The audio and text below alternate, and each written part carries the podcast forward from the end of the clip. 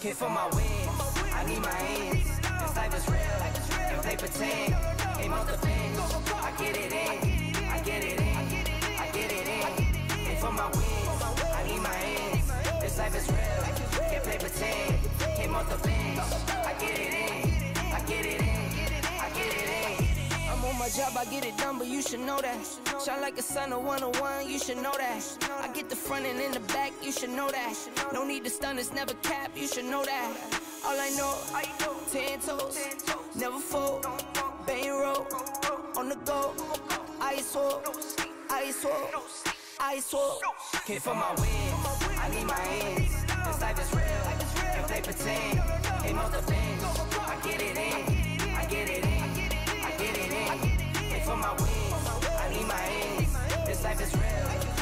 can't play pretend. Came off the bench, I get it in, I get it in, I get it in. I miss my baby, so I hit them on the FaceTime. I need it all for them, so no, I cannot waste time. Facing these oceans, feel the water on my waistline. We trust the process, and my only know it takes time. You can get it. Got no worries, I'm gon' make mine. Going global, I'ma get it out the state lines. Paying taxes at a more than what you make now. Different bracket, eating off a different plate now. for my wins, I need my ends. This life is real, and play pretend. Aim off the bench, I get it in, I get it in, I get it in. Hit for my wins, I need my ends. This life is real, can't play pretend. Came off the bench,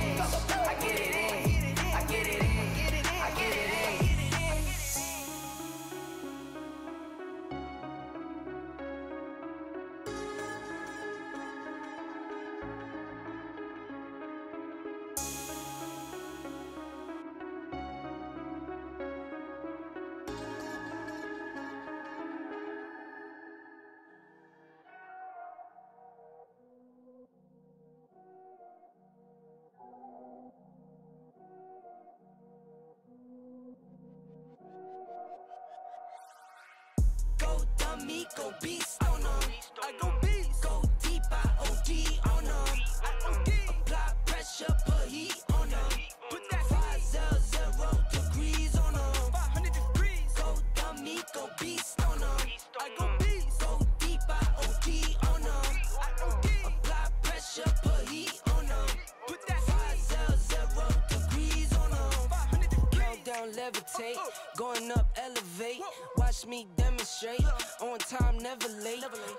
I celebrate. No pump, fake, hesitate. i been scoring every day. Champagne Perrier. Since 9-3, been in the box now. Stepping up to home. Like straight out the sandlot. Now I'm plotting on the globe. I work hard, I show love. That karma steady growing. Got this far, I go hard. Let God take control. Take control. Was starving skinny, now my weight up, got no energy for haters. See you trying, see you later. See you later. I'm shooting for the stars, need no laser beam, blowing like the greatest, but it's one who's always greater. Yo, go dummy, go beast on 'em. I go beast.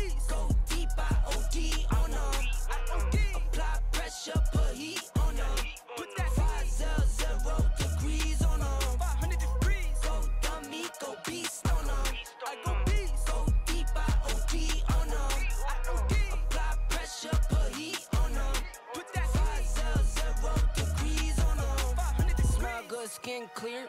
This here my year. Hey, look up here. This here my tier. Same fit four days. I grind four ways. I play no games. All me, no blame. On the wave, my own wave can't stop my shine. In the lane, my own lane can't stop my grind. 40 yard in the V12 and like 1.5. At 19, I cleared 19 in a month, no lie. Oh God.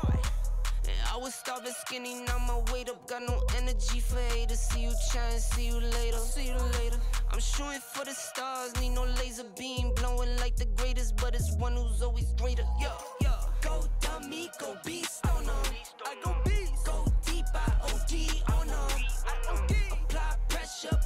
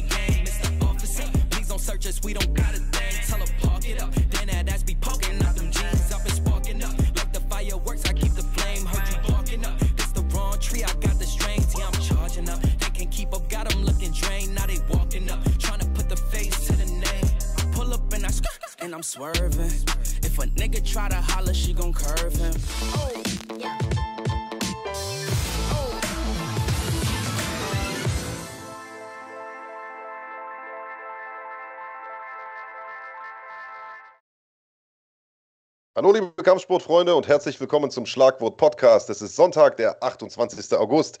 Mein Name ist Marc Bergmann. Der junge Herr an meiner Seite ist wie immer der großartige Big Daddy Andreas Kanyotakis. Und Andreas, es liegt eine Riesenwoche vor uns. Die UFC ist zurück in Europa und zum ersten Mal in Frankreich, in Paris. Wirklich historisch, ähm, muss man sagen, für alle Leute, die es nicht mitbekommen haben. In Frankreich war lange Zeit MMA illegal. Das heißt, äh, es durfte zwar trainiert werden, wurde aber nicht so gerne gesehen. Es durften aber vor allen Dingen keine Veranstaltungen abgehalten worden. Also äh, dürfte, durfte also nicht zur Schau gestellt werden. Äh, eine treibende Kraft in dem Kontext war der Judo-Verband, der ist sehr, sehr stark in Frankreich. Und das Ganze ist gekippt worden zum Januar, 1.1.2020. Habe ich das richtig in Erinnerung? Weißt du das noch? Ja, genau so ist es. Na, natürlich war das ähm, rund um die Pandemie, das heißt, da ist es natürlich schwer, eine Veranstaltung zu machen, aber die UFC hat nicht lange auf sich warten lassen. Ich meine, Bellator hat aber da äh, quasi die Schallmauer einmal durchbrochen, die waren schon mal da, aber die UFC lässt sich das nicht nehmen. Fight Night 111, also denkwürdige Zahl auch noch mit dazu und ähm, dann das Ganze in Paris, in der Hauptstadt. Und logischerweise, wie das so ist, äh, bei europäischen Veranstaltungen sind auch mehr europäische Kämpfer und Kämpferinnen am Start. Und äh, deswegen hat es auch einige deutsche und deutschsprachige Kämpfer ähm, erwischt quasi, die da kämpfen dürfen. Das ist ja auch immer ganz gut, wenn man in derselben Zeitzone ist und so weiter und so fort. Vielleicht die ein oder anderen Fans auch anreisen können. Und ähm, wir haben zwei der Akteure heute hier am Start. Wir wären nicht äh, der Schlagwort-Podcast, wir wären nicht Fighting, wenn äh, die Kämpfer nicht auch Bock hätten, mit uns zu sprechen, selbst eine Woche vor ihrem ähm, großen Event, vor ihrem äh, großen Kampf. Äh, Khalid kommt später noch zu uns und äh, gleich sprechen wir mit äh, einem ja, Neuzugang der UFC, mit Jano Ehrens, der ja von äh, NFC zur UFC gewechselt ist. Die ähm, Newsbomb ist vor kurzem erst gedroppt, also das Ding ist noch wirklich brandheiß. Da sind wir echt froh. Was gibt es noch heute? Was können die Leute noch erwarten heute, Marc? Ja, wir sprechen natürlich über, über UFC Paris, ganz klar. Wir werden mit Raleigh drüber sprechen, wir werden mit Jano drüber sprechen, mit Jano natürlich auch drüber sprechen, was er, äh, was er sich erwartet von seinem UFC-Run, äh, an dem er ja so lange gearbeitet hat. Wir werden vorausblicken auf Super League MMA, aber ich würde sagen, natürlich gibt es auch What's in the Bag, aber ich würde sagen, bevor wir ähm, bevor wir sozusagen über all das sprechen, äh, lass uns doch am besten mal Jano äh, hier reinholen. Ihr habt es ja auf dem Thumbnail schon gesehen. Äh, wir haben unter der Woche schon mit ihm sprechen können, äh, haben ihm gratuliert zur Erfüllung seines Traums. Er hat gesagt, das war nie ein Traum, es war immer schon ein Ziel und dieses Ziel hat er jetzt erreicht. Er ist in der UFC, hat sich das, glaube ich, auch mehr als verdient. Ich muss ehrlicherweise sagen, ähm, für, für uns war es natürlich so eine Art bittersüßer Moment, denn wir haben uns natürlich riesig gefreut für Jano, als die News gedroppt ist. Am Anfang wurde es nur so von ein, zwei kleinen Quellen berichtet. Ähm, man wusste nicht, stimmt stimmt es nicht, aber man konnte es schon erahnen und im Laufe des Tages, ich glaube am Mittwoch war es äh, oder am Donnerstag, wurde dann klar, okay, äh, das Ganze stimmt definitiv. Wir haben bei Jano angerufen, haben ihm gratuliert und äh, wir haben uns natürlich riesig für ihn gefreut, aber sind natürlich auch ein bisschen traurig, dass er jetzt weg ist von der NFC. Aber äh, wir können jetzt erstmal selbst mit ihm sprechen, denn er ist heute bei uns, der großartige Jano Ehrens. Sei gegrüßt, mein Lieber. Hallo. bin, ich, bin ich nur drin? Du bist drin, ah, jawohl. Du bist drin. In der UFC und drin. im Schlagwort-Podcast. Was will man mehr? Beide, ja. Ganz wie geht's ja, dir? Wie fühlst du dich, Mann? Ja, sehr gut. Natürlich äh, eine Woche für mein äh, UFC-Debüt. Lang, äh, lang auf das Moment gewartet, immer harte Arbeit gemacht, für in das UFC zu kommen. Aber das ist auch nur jetzt, ist auch das Moment da, dass wir noch harter mussten arbeiten. Aber das ist, äh, das ist mein Leben. Ich, ich liebe das, dass ich muss arbeiten äh, und, und an meinem Traum könnte bleiben, äh, wechseln, auf, äh, äh, zu vorne könnte kommen. Ja, Wahnsinn, was du ähm, für einen Weg gegangen bist. Äh, für mich natürlich nochmal was Besonderes oder wahrscheinlich auch für uns, denn ähm, die deutsche MMA-Szene ähm, hat dich begleitet. Du bist äh, so ein bisschen einer von uns geworden, muss man sagen. Ja. Also du bist äh, eingedeutscht. Du hast ja selber gesagt, ne? ich, ich, ja. äh, wenn ich hier nach Deutschland komme, habe ich das Gefühl, ich äh, kämpfe quasi äh, zu Hause. Und ähm, jetzt kam dann der große, der große Anruf Wann hast du davon erfahren? Wie hast du davon erfahren? Also ich weiß, das letzte Mal, als wir miteinander geschrieben haben, warst du gerade im Urlaub. Das ist noch gar nicht so lange her. Und nee. ähm, das sah mal nicht so aus, als wärst du in den heißen Kampfvorbereitungen, sondern ich gehe davon aus, dass es relativ kurzfristig für dich war. Ja, 100 Prozent.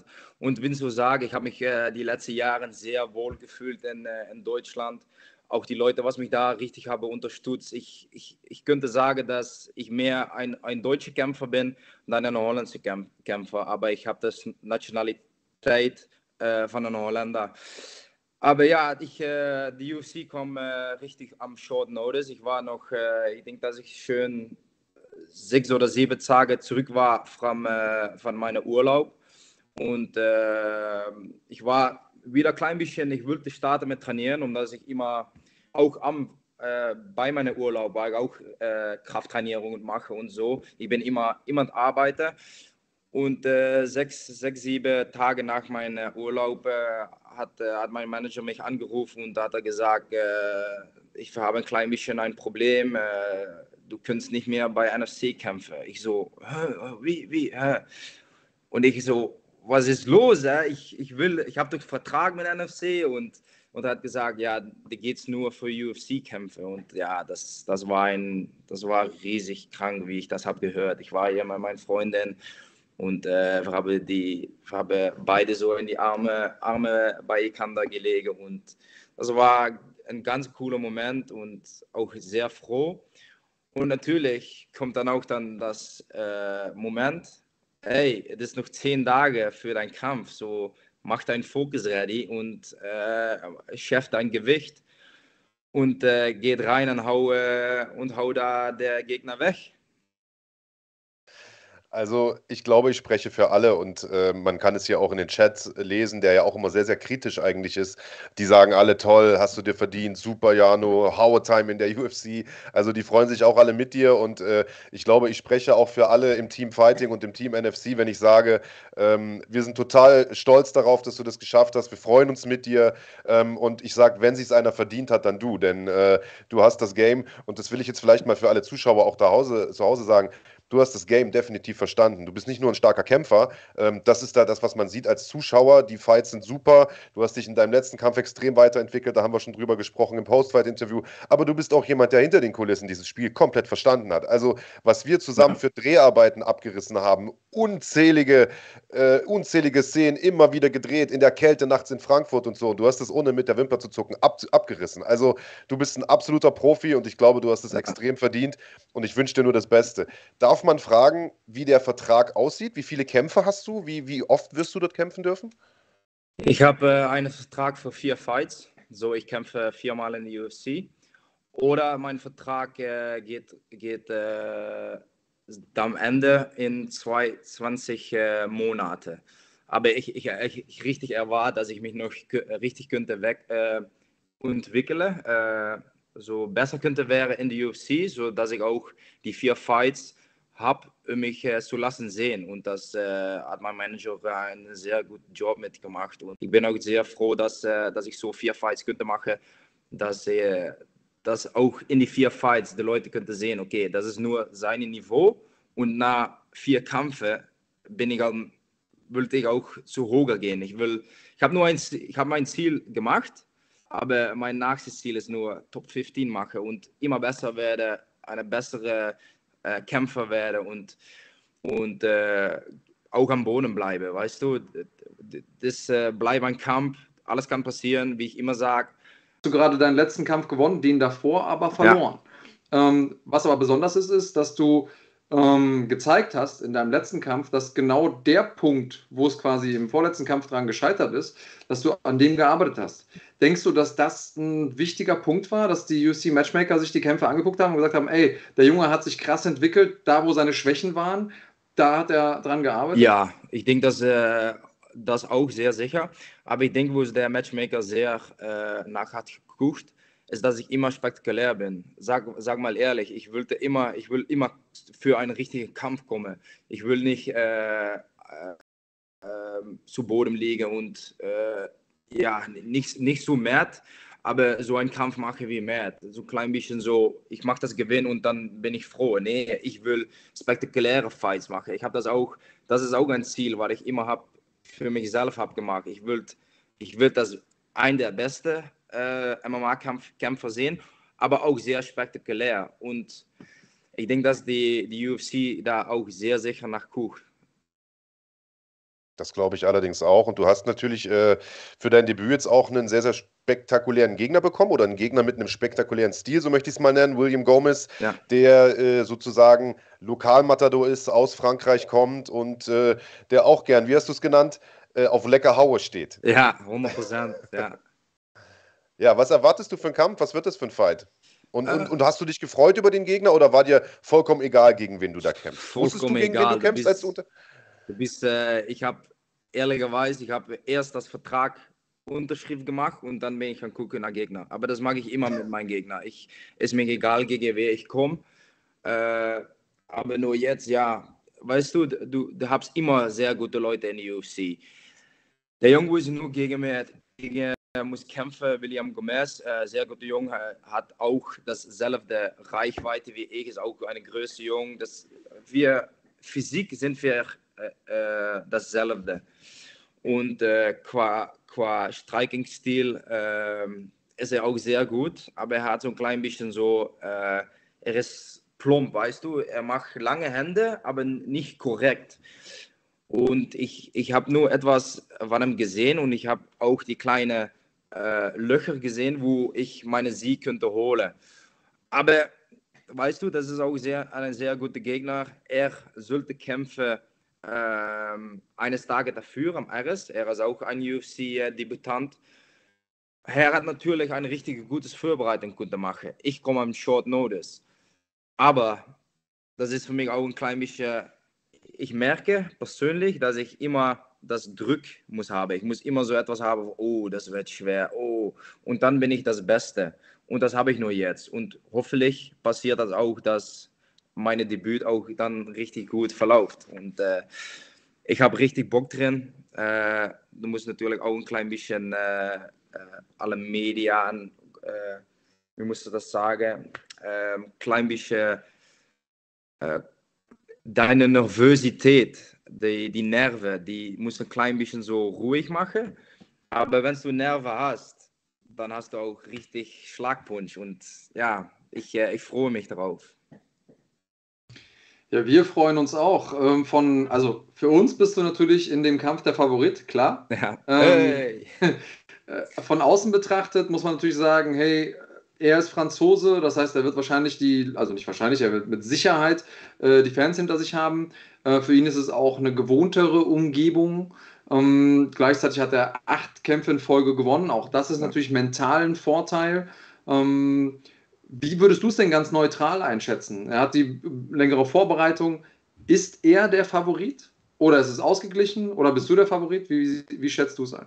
Ja, natürlich. Er ist das Favorit. Er ist äh, ihm zu Hause. Er ist ein Franzos. Und äh, ich, ich denke natürlich, dass viele Male minder Leute da sind für mich als für ihn. Aber du weißt, auch die Favoriten könnten, könnten zu Boden geschickt werden. Habe ich schon mal mitbekommen, ja. Ja. Ja, und wir haben äh, eine Umfrage auch gestartet. Also, das passt ja gerade auch zur Aussage von Andreas, dass du für uns der Favorit bist. Wir haben eine Umfrage gestartet in unserer Community, äh, was die Zuschauer glauben, wie du dich in der UFC schlagen wirst. Das war ja auch so ein bisschen der Aufmacher von der Sendung heute. Äh, hat Jano das Zeug für die UFC? Wir müssen ja auch immer ein bisschen einen knackigen Titel drüber äh, schreiben, damit die Leute auch möglichst einschalten.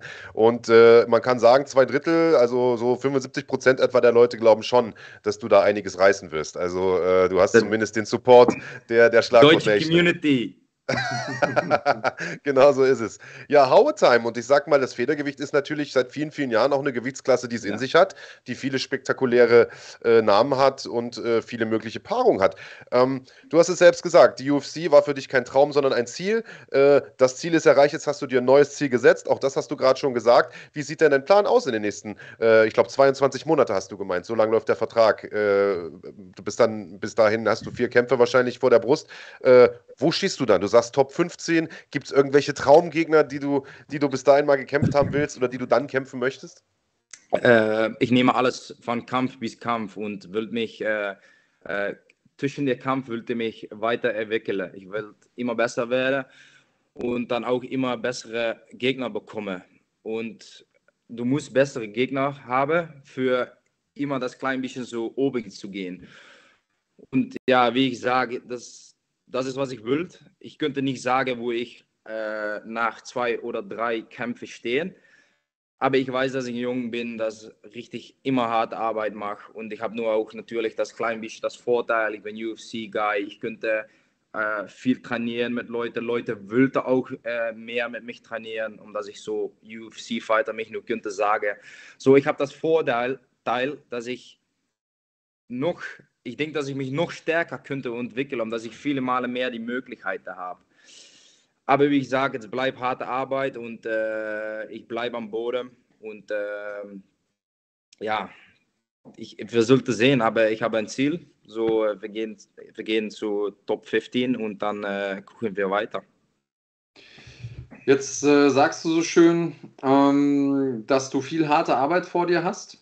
Äh, du bist jemand, der aus einem Beruf kommt, der ja auch körperlich ist. Also du ja. arbeitest mit deinen Händen, du arbeitest mit deinem Körper. Das ist ja kein klassischer Schreibtischjob. Äh, ja, Marc zeigt da was, was du auch selber gebaut hast. Also du arbeitest mit Metall. Ähm, ja. Deswegen die Frage, wirst du weiter arbeiten? Stehst du also, wenn du nicht gerade auf der Matte stehst oder im Oktagon, stehst du dann weiterhin irgendwo am Schweißgerät? Ja, für nur, für nur jetzt ist das äh, noch immer, was ich wollte machen und auch noch könnte machen. Ich arbeite sowieso mal drei Tage in die Woche. Und wenn das geht in mein Programm, ist das für mich ganz, ganz cool. Ich, ich, lieb, ich äh, liebe auch zu arbeiten mit meinen Händen und äh, auch so schön, schönes Dinge zu machen. So, mein Plan ist noch immer normalerweise zu arbeiten, aber wir müssen sehen in den kommenden Monaten, ist, wird das zu schwer, okay, dann muss ich ein, ein äh, sagen, was ich wollte machen. Aber für nur jetzt denke ich schön, dass ich bleibe arbeite und äh, dann, dann habe ich zwei Jobs, was ich liebe, so mache. So.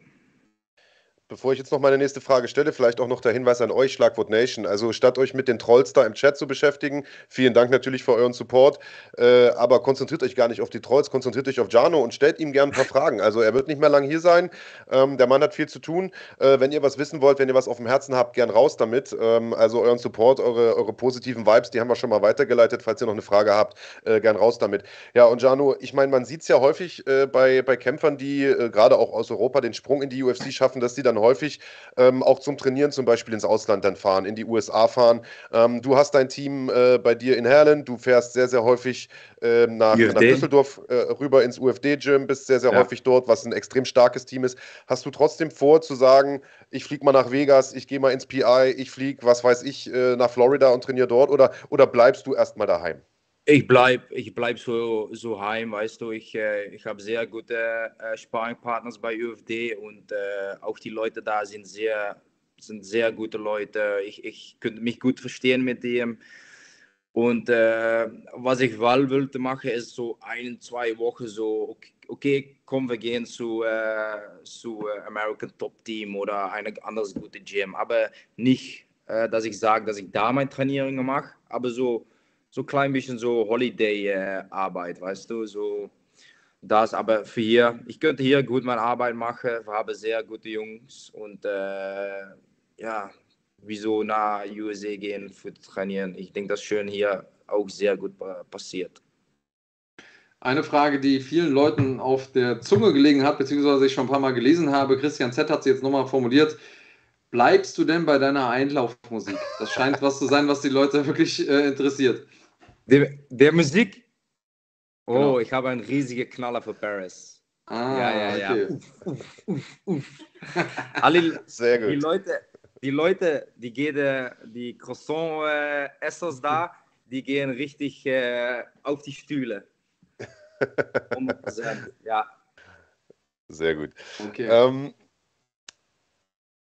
äh, jemand fragt, ich habe jetzt leider, ich, was Mika Mika, ich weiß gar nicht mehr, Entschuldigung, ich habe vergessen, wer es gefragt hat, aber die Frage war, äh, würdest du dir zutrauen, dieses Jahr sogar noch einen Kampf dann zu machen in der UFC, dann mit einem vollen Camp, weil das Jahr ist ja nicht mehr lang, das sind dann ja nur noch im Prinzip dreieinhalb Monate, äh, oder, oder war das dann der letzte Kampf jetzt erstmal für dieses Jahr?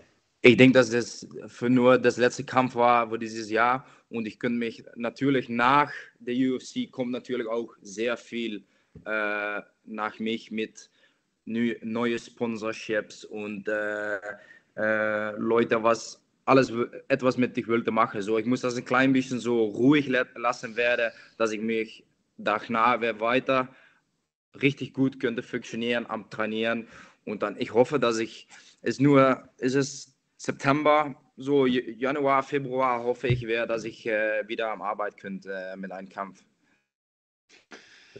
Jetzt gucken wir ganz viel in die Zukunft. Äh, noch mal einmal ganz kurz einen Blick zurück. Äh, Luca Weber fragt, was war dein schönster Moment bei der NFC? Die Uppercut. Ah. okay, Natürlich. kann ich mir Natürlich. vorstellen. Kann ich mir Natürlich. vorstellen. Das war, Ja. das war denkwürdig. Wie genau äh, ist das denn überhaupt abgelaufen? Also äh, mit diesem UFC-Vertrag? Also äh, es ist ja häufig so, dass die Matchmaker bei gewissen Managern in der Region anrufen und sagen, habt ihr jemanden für mich? Es gibt aber auch die andere Richtung, dass die Manager so eine Art Bewerbungspaket fertig machen mit ein paar Highlight-Szenen und das hinschicken und sagen, guckt mal, ich habe hier jemanden. Wie, wie war es denn bei dir? Gab es da so ein Highlight-Video als Bewerbung mit dem Uppercut drin? Hat der dir vielleicht sogar das UFC-Ticket mitgelöst? Oder? Äh, was ich habe gesehen, was er ihm hat geschickt, ist, dass er so Jungs am Short Notice hat. So hat er hat mich äh, angeboten und äh, hat nur geschrieben, eine spektakuläre Jungs, ein Jungs, was auch natürlich alles, das Totalpaket hat. Und ich habe das gesehen, dass er hat geschickt und ich habe noch so mit meinem Nutrition Coach äh, äh, äh, klein bisschen, äh, wie, sa- wie sagst du, Kalle, ähm, gesprochen, ja, gesprochen, danke. Habe ich noch gesprochen und er hat gesagt, mach dich fertig und du musst am Gewicht sehen, wenn, wenn das kommt, dass du nicht so viel äh, darfst zu kütten. Er hat das noch gesagt, aber ich habe das nicht gemacht. Ich so, nee, das, ich, das, das kommt doch nicht. Ich fokusse mich auf Dezember, NFC, der nächste Gegner und dann, äh, das ist okay. Und ja, eine Woche später kommt das, kommt das äh, Anruf und ich, Gott, meine Gewicht. Da ist äh, direkt die Frage von Simon Stachowitsch. Wie viel wiegst du denn jetzt gerade? Also wie viel hast du noch zu, zu cutten? 74,5, schön, denke ich schön. Und ich bin, äh, wenn ich das Anruf habe gehabt, war ich 77 oder etwas. So, ich Mhm. muss viel, viel Gewicht abnehmen. Aber ja, das was, ja, du gehst, das weiß, dass du, du gehst kein Nee sagen gegen UFC. Ich habe so etwas, okay, das Gewicht muss ich machen, klar und gehen. Nicht Okay. zu viel zu nachdenken. HG UHG fragt, äh, wird einer vom UFD in deiner Ecke sein? Denn äh, Abus Magomedov wird ja auch kämpfen, sozusagen Teamkollege von dir. Mit, mit wem wirst du einlaufen? Äh, ich laufe ein mit meinen Day Ones, äh, meine Trainer, wo ich äh, mein äh, Hauptgym, äh, Ben Bouquet, äh, Arne Bouquet und mein Krafttrainer Jonah Roy. Sehr schön. Also bleibst sozusagen deinen, deinen alten Jungs treu. Ja, also etwas, aber ich habe auch, äh, ich, ich trainiere das meistens äh, viele Male mehr bei meinem Hauptgym dann Ja, bei ja. UFD. Bei UFD Gym gehe ich zwei, zweimal in die Woche so trainieren und da mache ich Sparring. Und das gefällt mich sehr gut, aber ich trainiere noch immer bei, bei Team Driving, weißt du, und ja. Äh, Übrigens, bevor äh, Andreas die nächste Frage reinhaut, äh, weil die Frage jetzt sehr, sehr häufig kommt und, und mich die sozusagen mit betrifft. Die Frage lautet, ob in Deutschland werden die UFC-Veranstaltungen ja auf The Zone übertragen, beziehungsweise die Main Cards werden auf The Zone übertragen, die Vorkämpfe in der Regel nicht. Jetzt kam mir sehr, sehr oft die Frage, ob man deinen Kampf sehen wird auf The Zone. Ähm, ich werde den Event am Wochenende kommentieren. Ähm, auch ich weiß es aber noch nicht. Es ist allerdings so, dass wenn ein Deutscher im Vorprogramm kämpft. Die Abmachung die ist, dass Mhm. auch die Vorkämpfe übertragen werden auf The Zone. Also, Äh, jetzt steht die Card aber noch nicht komplett. Also äh, die UFC hat noch nicht die, die Paarung komplett gesetzt, wer wann dran ist. Das heißt, das ist alles noch nicht hundertprozentig raus. Äh, aber ich würde schon mal schwer von ausgehen, dass wir, dass wir auch deinen Kampf da sehen äh, werden können in Deutschland. Aber hundertprozentig fix ist es noch nicht. ja.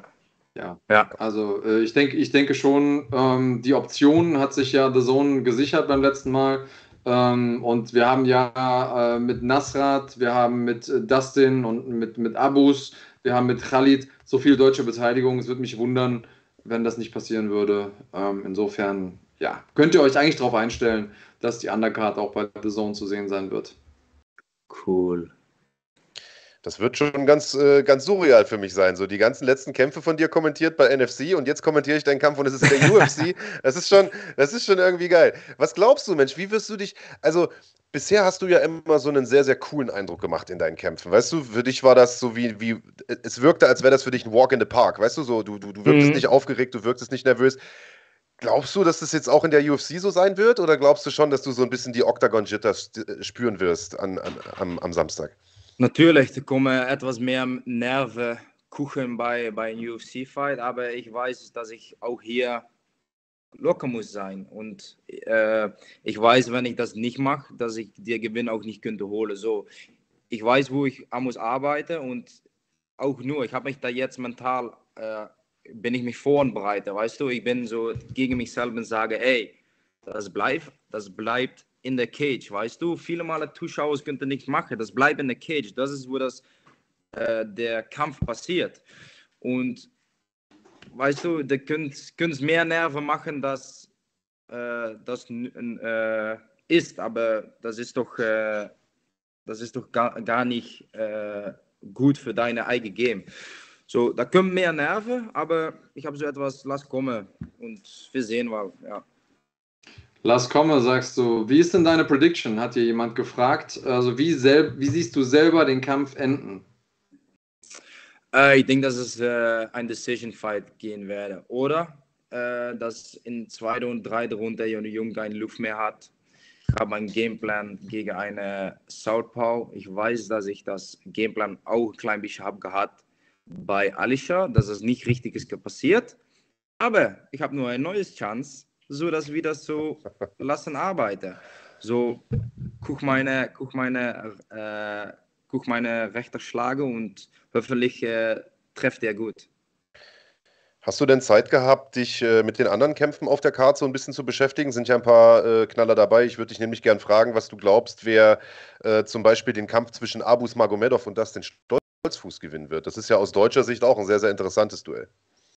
Ja, ich, ich könnte natürlich äh, Abus, ich weiß, wie auch sein Kampfstil ist, omdat ich mit ihm äh, Sparring habe gemacht. Nicht viel, aber ich habe mit ihm Sparring gemacht. Aber ich könnte gar nicht sein Gegner, kein, omdat das nicht meine Gewichtsklasse ist. Und alle Leute, was das klein bisschen dasselbe Gewicht haben, finde ich interessant zu anal analysieren.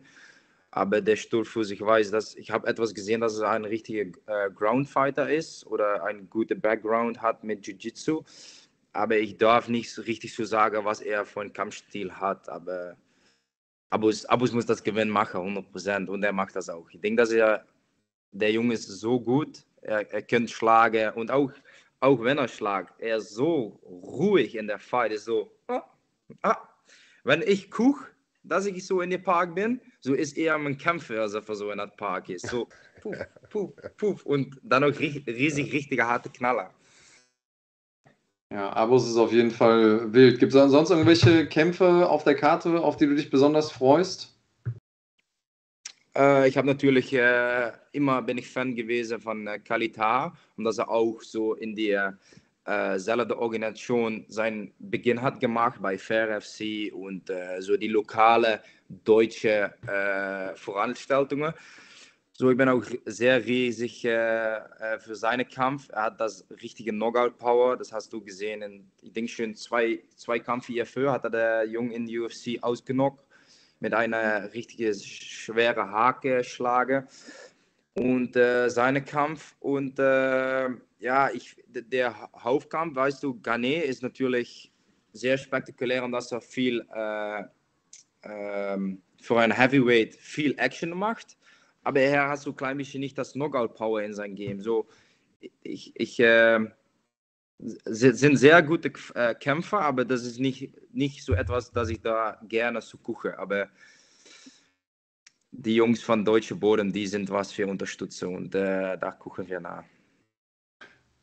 Das kann man doch so stehen lassen, Ja, auf jeden Fall. dann, äh, Genau, dann äh, würde ich sagen, äh, Jano, entlassen wir dich auch an der Stelle. Vielen, vielen Dank, dass du dir nochmal die Zeit genommen hast, hier vorbeizuschauen, sozusagen bei der alten Gang. Ich weiß, du Immer. hast äh, momentan sicherlich eine ganze Menge mehr auf dem Tisch, äh, als hier nur im Podcast ein Interview zu geben. Ich sage es nochmal, alle Daumen sind gedrückt. Äh, How Time in Paris. äh, wir werden zuschauen, wir werden die Daumen drücken und wir werden uns mit dir freuen, wenn der erste Sieg geholt ist. Dankeschön, Jungs, danke. Gruß. Tschüss. Tja, der großartige Jano Ehrens, so kann es gehen. Irgendjemand hat es hier im Chat auch gerade geschrieben. Was für ein Werdegang. Angefangen wirklich auf kleinen Regionalevents in Deutschland, teilweise auf der Wiese bei Defend FC äh, gekämpft, also ohne Ring, ohne Cage, ohne alles. Ähm, dann den Sprung äh, geschafft zu NFC dort, wirklich also für einige der legendärsten Fights überhaupt gesorgt und jetzt endlich in der UFC. Was für eine tolle Story. Äh, ein junger Mann, der schon länger dort in der UFC äh, ist, in der MMA Champions League unterwegs ist und der dort schon einige tolle Momente auch ähm, ja, herbeizaubern konnte mit dem Dynamit in seinen Fäusten, ist Khalid Taha und der wird jetzt als nächstes bei uns sein, äh, lieber Andreas Kranjotakis. Und Khalid ist ja einer, der nun nicht unbedingt einen leichten Weg in der UFC bisher hatte, ein paar richtige Brecher vorgesetzt bekommen hat äh, und jetzt mit dem UFC-Debütanten Christian Quinones, der aus der Contender-Serie äh, kommt, wieder ein ziemliches Brett vorgesetzt bekommen hat, ne? Ja, ich bin gespannt, was er dazu zu sagen hat. Bei ihm ist es genauso. Wir freuen uns, dass er ähm, auch als langjähriger Freund der Show und von Fighting sich die Zeit genommen hat, eine, eine Woche vorher hier bei uns Rede und Antwort zu stellen, auch euch Rede und Antwort zu stehen. Das heißt, haut eure Fragen gerne raus ähm, und ähm, lasst ihn uns doch reinholen. Äh, Khalita, hallo. Jo. Was geht ab, Freunde? Marc, Andreas, wie geht's euch? Khalid, sei gegrüßt. Und bevor wir über UFC Paris sprechen und über deinen Kampf und alles, was damit zu tun hat, ich habe gehört, es gibt gute Nachrichten. Also für alle, die den Podcast schon ein bisschen länger gucken, wir haben ja zwei Sendungen schon gemacht zur Situation um dich und deinen deutschen Pass. es gab vor drei Jahren eine, da hieß es, Khalid Taha kriegt keinen deutschen Pass. Dann gab es vor zwei Jahren eine, Khalid Taha kriegt immer noch keinen deutschen Pass. Jetzt können wir endlich eine machen, wo drauf steht, er hat ihn endlich, oder? Herzlichen Glückwunsch. Glaubst du mir, dass ich das manchmal, ich glaube das immer noch nicht. Ich glaube, ich Ja. schaue so manchmal und denke mir, ey, ich muss nicht mehr zur Embassy, ich muss kein Visum beantragen, ich muss nicht erstmal, bevor ich in Urlaub fliege, überlegen, warte mal, brauche ich überhaupt ein Visum? Kann ich überhaupt? Kann ich nicht? Ich kann einfach fliegen, das ist einfach so geil. Ja, wie kam es denn dazu? Wie hat das jetzt auf einmal geklappt? Ah, Ich habe äh, sehr, sehr, sehr, sehr viele Kontakte spielen lassen. Also wirklich einen extrem, äh, dem bin ich auch sehr dankbar, einen äh, aus, also intern aus der Ausländerbehörde, ähm, nicht aus meiner Stadt, aus einer anderen Stadt, der dann intern wirklich in meiner Stadt angerufen hat, die Kollegen angerufen hat, gesagt, ey, was ist los? Der Junge ist hier geboren, der Junge ist nicht vorbestraft, der Junge verdient Geld, der Junge 1, 2, 3, alles Mögliche. Schaut mal da bitte drüber, weil da passt irgendwas nicht. Irgendwas passt da nicht. Und es war auf jeden Fall nicht einfach, aber am Ende blieb denen halt einfach nichts anderes mehr übrig, als mich einzubürgern. Ja, finde ich gut. Sehr Ähm, äh, Er macht das Leben auf jeden Fall sehr viel, sehr viel leichter. War ja auch eine richtige Odyssee. Kannst du dich jetzt auch ein bisschen besser wieder auf das Wesentliche konzentrieren, auf den Sport? Also weniger, du hast schon gesagt, ah, kein Stress mehr vorm Kampf, nicht mehr oder nicht mehr den Stress, sondern wirklich nur Kampf jetzt? Oder ähm, ist das nicht so ein Riesenfaktor gewesen für dich? Nein, definitiv, definitiv. Das war jedes Mal, bekomme ich überhaupt ein Visum? Ähm, jedes Mal, ich meine, fahr mal kurz nach Frankfurt. Äh, meistens sind die Termine um 7 Uhr morgens oder so, da musst du in der Nacht einfach losfahren. Dann äh, musst du Visum beantragen, dann Visum abholen, dann Pass abgeben, dann kommt der Pass rechtzeitig zurück. Und die sagen dir auch nicht, okay, jetzt wir behalten deinen Pass und schicken dir dann nächste Woche einen Pass mit dem Visum drin, sondern die sagen, äh, ja, in einer Woche kriegst du deinen Pass wieder. Mit Visum, abgelehnt, zuge das weißt du gar nicht. Und äh, also, das ist auf jeden Fall eine, die jetzt von den Schultern genommen wurde. Ich fliege ja auch oft, keine Ahnung, ins Trainingscamp spontan hin. Also, das, das ging alles nicht so einfach. Und das Problem habe ich halt Gott sei Dank nicht mehr. Naja, zumal, also du hattest ja vorher wahrscheinlich dann einen libanesischen Pass, nehme ich mal an, oder? Ja, genau. Ja, könnte ich mir vorstellen, äh, ist wahrscheinlich auch bestimmte Länder einfacher ein Visum zu bekommen mit einem deutschen Pass dann, oder nicht? Weil wir haben das ja schon ein paar Mal gesehen, dass, dass da auch mal Visum, Visum, Visumanträge abgelehnt wurden. Ja, genau, hundertprozentig. Ja, ja, mit dem deutschen Pass ist das Ja. teilweise, also 90 Prozent der Länder, wo ich für einen libanesischen Pass eins brauche, brauche ich für, mit dem deutschen Pass kein Visum. Äh, so Länder wie Amerika oder so kannst du einfach mal kurz online einen ESTA beantragen, dann hast du in einer halben Stunde oder eine Stunde deine Antwort. Also ganz, ganz anders. Ja, sehr gut. Dann haben wir schon mal das, das Spielfeld außenrum ein bisschen besser aufgeräumt, sage ich mal. Ja. Äh, dann lass uns doch jetzt mal gucken, ähm, wie es sonst so aussieht. Also vielleicht fangen wir mal ganz nieder niederschwellig an. Wie war denn bislang deine Vorbereitung? Ist alles dran, alles gesund? Irgendwelche Wehwehchen? Gott sei Dank, ich fühle mich super. Ich fühle mich super. Also ich bin Gott sei Dank nicht krank geworden. Ich habe mir keine Verletzung geholt. Ich habe äh,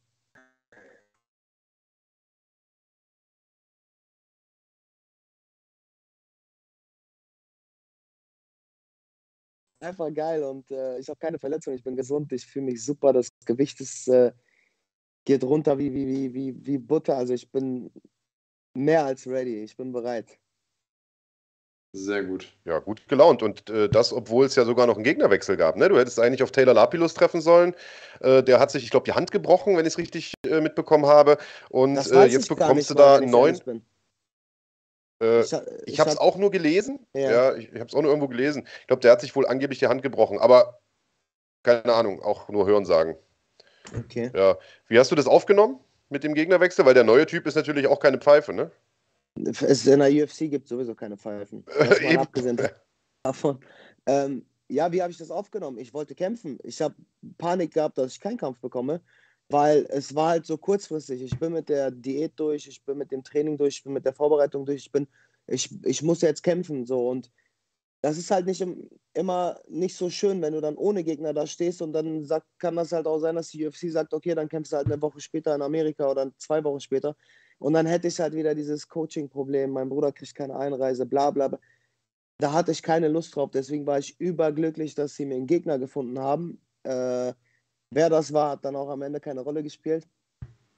Ich war einfach nur glücklich, dass ich endlich in Paris kämpfen kann, endlich mal wieder in der Nähe kämpfen kann, endlich mal meine Freunde, Familie mich unterstützen können, dabei sein können, mich, mich also ich fühle mich sozusagen heimisch äh, schon in Paris und äh, ich bin einfach überaus happy darüber. Ja, großartig, schön zu hören. Ähm, lass uns dann nochmal ganz kurz einen Blick zurückwerfen, bevor wir dann konkret auf den Kampf gucken. Du solltest eigentlich, oder andersrum, du hast ja jetzt über ein Jahr nicht gekämpft, im Juli des letzten Jahres zum letzten Mal gekämpft. Dann hättest du jetzt eigentlich im Februar kämpfen sollen. Ähm, und der Kampf ist nicht zustande gekommen. Das haben aber viele Leute gar nicht mitgeschnitten. Also, warum ist der ausgefallen, der Kampf? Was ist da passiert? Äh, offiziell wurde nur gesagt, okay, Taha ist irgendwie raus aus dem Kampf. Was war da los? Corona ist passiert, Hm. so wie es bei den meisten Fällen leider ist. Äh, bin krank geworden, äh, habe mich nicht mehr, also ich habe erstmal, das war mein zweiter positiver Fall, zweiter oder dritter? Zweiter. Äh, der war nicht so schlimm wie der erste. Äh, bei dem ersten war ich zum Beispiel, was war ich da? Ich glaube, wirklich volle 14 Tage im Bett mit Schmerzen, mit allem drum und dran. Der zweite war nicht so schlimm, der Verlauf, deswegen haben wir auch erstmal nichts veröffentlicht, weil ich die Hm. Hoffnung hatte, gesund zu werden und doch kämpfen zu können. Aber das Problem war halt bis heute, keiner weiß, was ist Corona, was passiert. Kannst du voll belasten, kannst du nicht. Schädigst du deine Lunge, deinen Herzmuskel, vielleicht entzündet der sich, weil du vielleicht glaubst, ich gehe in die Stadt und trinke einen Kaffee und das geht alles, aber du bist Hochleistungssportler. Kann der Körper das? Ist der Körper bereit dafür? Und wo wir dann halt irgendwann ähm, versucht haben, wieder ins Training zu starten, habe ich gemerkt, nee, auf keinen Fall. Also ich, ich, ich kann meine Leistung nicht abrufen. Und dann später zu sagen, ja, äh, ich hatte vor vier Wochen Corona und deswegen, das, das juckt die Bohne nicht. Das interessiert keinen Menschen. Und dann haben wir uns letztendlich, äh, nicht mal ich, mein Manager hat dann letztendlich gesagt, hör so kämpfst du nicht, das ergibt keinen Sinn, das bringt nichts. Äh, ja, und dann wurde ich aus dem Kampf genommen. Ja, glaube ich, auch die richtige Entscheidung, weil Ja. am Ende des Tages, äh, wenn dann in fünf Jahren einer in die Bilanz guckt, dann kräht keiner mehr danach, äh, ob du da krank warst oder nicht. Dann steht da halt im schlimmsten Fall eine Niederlage. Äh, von daher alles richtig gemacht. Aber äh, jetzt sagst du, die paar Wehwehchen, die du hattest, die sind weg und Vorbereitung lief top oder wie? Weil du siehst ja, du hast vorhin im Vorgespräch gesagt, du siehst schon aus wie Skeletor, das heißt, Diät ist schon hinter dir, aber du siehst gut drauf aus, so als, als also lief gut die Vorbereitung, oder? Ja, Gott sei Dank, lief alles super. Ich bin auch überglücklich. Ich habe meinen Bruder bei mir, ich habe äh, den Carsten bei mir. Wir haben äh, so viel zusammen gearbeitet. Wir haben ein super Team hier, sehr starke Leute, gute Trainingspartner und äh, ein super Gym. Also ich, ich bin, ich, ich, ich, ich genieße es endlich mal wieder so richtig, nicht so lange und nicht so weit von zu Hause weg zu sein. Nicht jedes Mal diesen Jetlag, nicht jedes Mal diese Zeitverschiebung, dieses, bei mir ist es nachts, bei euch ist Tag, bei euch ist Tag, bei mir ist Nacht den Kontakt einfach. Ich habe meine Familie um mich herum. Ich habe einfach als Ablenkung morgens oder zwischen den Einheiten, ich habe meine Kinder da, ich habe meine Babys da. Ich habe, das ist also einfach, ich habe das so vermisst, so, so, das ist einfach super. Also wirklich, ich fühle mich super. Ich bin echt happy. Schön, ja, du wirkst auch extrem glücklich. Ähm, von außen betrachtet könnte man ja auch sagen ähm, oder vermuten, dass auf deinen Schultern gerade sehr, sehr viel Druck lastet. Du ähm, bist jetzt in der UFC, das wird äh, dein sechster Kampf sein. Ähm, Ja. Einen konntest du gewinnen und ein, ein Unentschieden gab es. Jetzt hast du gerade zwei in Folge, wo es halt nicht gut gelaufen ist. Ist das irgendwas, was du mit im Kopf hast? Also ist es irgendwie so sowas, wo du denkst, so, ein bisschen kämpfe ich auch um meinen Job oder, oder hast du da nicht Hast- drüber nachgedacht? Doch, natürlich, natürlich, hundertprozentig. Äh, aber das gibt mir eine noch größere Motivation, einen noch größeren Schub. Wenn der Kampf hart wird, wenn ich vielleicht bequem werden sollte, wenn ich mich zu sicher fühle, wenn ich, äh, wenn es zu eng wird, wenn der zu stark ist, ich weiß, aber da, genau das wird mir den nötigen Push geben, um meinen Gegner zu. Der wird mir auf keinen Fall Inshallah, so Gott will, wird er mir auf keinen Fall äh, äh, meine Karriere beenden. Also, also sowieso nicht beenden, aber ich meine, der wird, der, der wird mir keine Niederlage hinzufügen. Also ich werde alles dran setzen und, und den Sieg, den Sieg werde ich einfahren. Also, du hast ja gegen Boston Salmon damals einen Kandidat für den K.O. des Abends hingelegt. Hast, glaube ich, nur Pech gehabt, dass danach irgendeiner noch einen schlimmeren K.O. hingelegt hat oder einen, der ähnlich schlimm war. Und bist da quasi Da um die, um die da hab ich- 50.000. Da habe ich mit Dana White noch ein Hühnchen zu rupfen. Damals, damals Israel Adesanya äh, gegen Calvin Gastelum und Dustin Poirier gegen Max Holloway. Er hat einfach den Typen, die alle schon ein paar Millionen auf dem Konto haben, hat er einfach den Bonus gegeben. Und ich dachte mir, Bro, Ja. was machst du da? Ähm, Ja. ja, ja. Und du hast den Salmon da umgelegt vom Allerfeinsten und hast nichts bekommen. Das war natürlich ein bisschen bitter. Dafür gab es dann gegen Raoni Barcelos den Fight of the Night Bonus. Also äh, vielleicht ein bisschen versöhnlich gestimmt. Was erwartet uns jetzt für einen Kampf? Darauf wollte ich eigentlich hinaus gegen Christian Quinones. Was ist das für ein Typ? Für alle, die den nicht kennen, der macht seinen ersten äh, sozusagen Real UFC-Kampf, ist über die Contender-Serie gekommen und jeder, der die Contender-Serie verfolgt, weiß, äh, das ist schon, also da sein UFC-Ticket zu lösen, ist schon hart so, weil da treffen halt die besten Ungesignten aufeinander und nur die allerbesten kommen weiter. Da reicht nicht mal nur zu gewinnen, sondern da musst du auch noch möglichst spektakulär gewinnen. Ähm, der junge Mann hat das geschafft mit einem äh, mit mit Punktsieg, eine echte Schlacht gewesen. Äh, was, was wird das für ein, für ein Gegner? Was wird das für ein Kampf? Ja, der hat da äh, drei Siege, glaube ich, eingefahren. Der hat auch eine längere Siegesserie. Der hat, äh, ja, ich habe mir den angeguckt, der ist halt sehr unorthodox, der ist sehr, äh, der shootet einfach plötzlich, dann, dann kommt er mit Kicks von innen, von außen, dann mit Schlägen, dann marschiert er durchgehend nach vorne und der macht einige Kilometer im Cage. Also der bewegt so ein bisschen äh, Dominic Cruz-Style, aber mit einer besseren Deckung, sage ich mal. Also der ist äh, wissen, wie man ihn kämpft, sage ich mal. Also wenn man sich auf sein Spiel einlässt, kannst du schon allein, um, wenn du ihn nur jagen tust, äh, wirst du schon müde. So, weil er wirklich so viel Kilometer macht, der, der er ist durchgehend unterwegs, durchgehend, 15 Minuten lang. Und ich glaube, du musst nur wissen, wie du ihn kämpfst, dann, dann, dann, dann knacken wir auf jeden Fall das äh, Schloss. Ja, aber das ist ja eine gute Frage. Ähm, Du sagst Dominic Cruz, ähm, da geht es ja auch so ein bisschen um die Frage, eher zu antizipieren, wo wird er gleich sein, als äh, dahin zu schlagen oder zu treten oder wie auch immer, wo der Gegner gerade ist. Ist das ein Teil der Taktik? Also ich werde jetzt natürlich nicht über die Taktik verraten, aber ich sag mal, ich denke auch nicht, dass sie sich das anschauen werden hier und übersetzen werden, aber äh, also ich werde definitiv ähm, ihm mein Spiel aufzwingen, mich nicht auf seins einlassen, weil, weil das ist genau das, wo er gut ist. Die Leute versuchen ihn zu jagen und er kommt halt immer dieses rein raus, dann bewegt er sich extrem viel über die Außenbahn.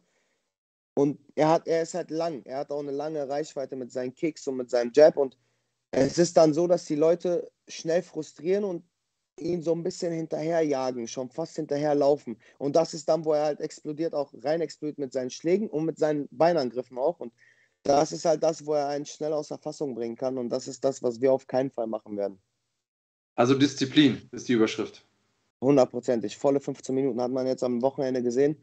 24 Minuten und ich glaube 12 Sekunden oder so. Und dann, äh, ja, und das ist, das ist einfach das Heftige bei uns im Sport. Ähm, und, und das ist auch das, warum ich wirklich 15 Minuten lang plus ein paar Sekunden die Hände oben lassen werde, diszipliniert sein werde, fokussiert sein werde und mich absolut in keinster Sekunde ablenken lassen werde.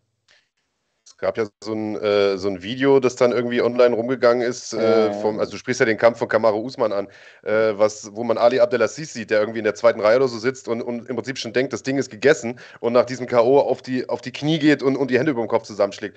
Äh, das ist ja nun auch dein Manager. Gab es da irgendwie an den kompletten Stall nochmal eine Ansage, so Jungs, 15 Minuten Obacht geben oder, oder sowas? Nein, nein. Also also es gab ja diesen Ausschnitt, wo Henry Cejudo da sagt äh, Easy Money genau. und auf einmal, ja, ja.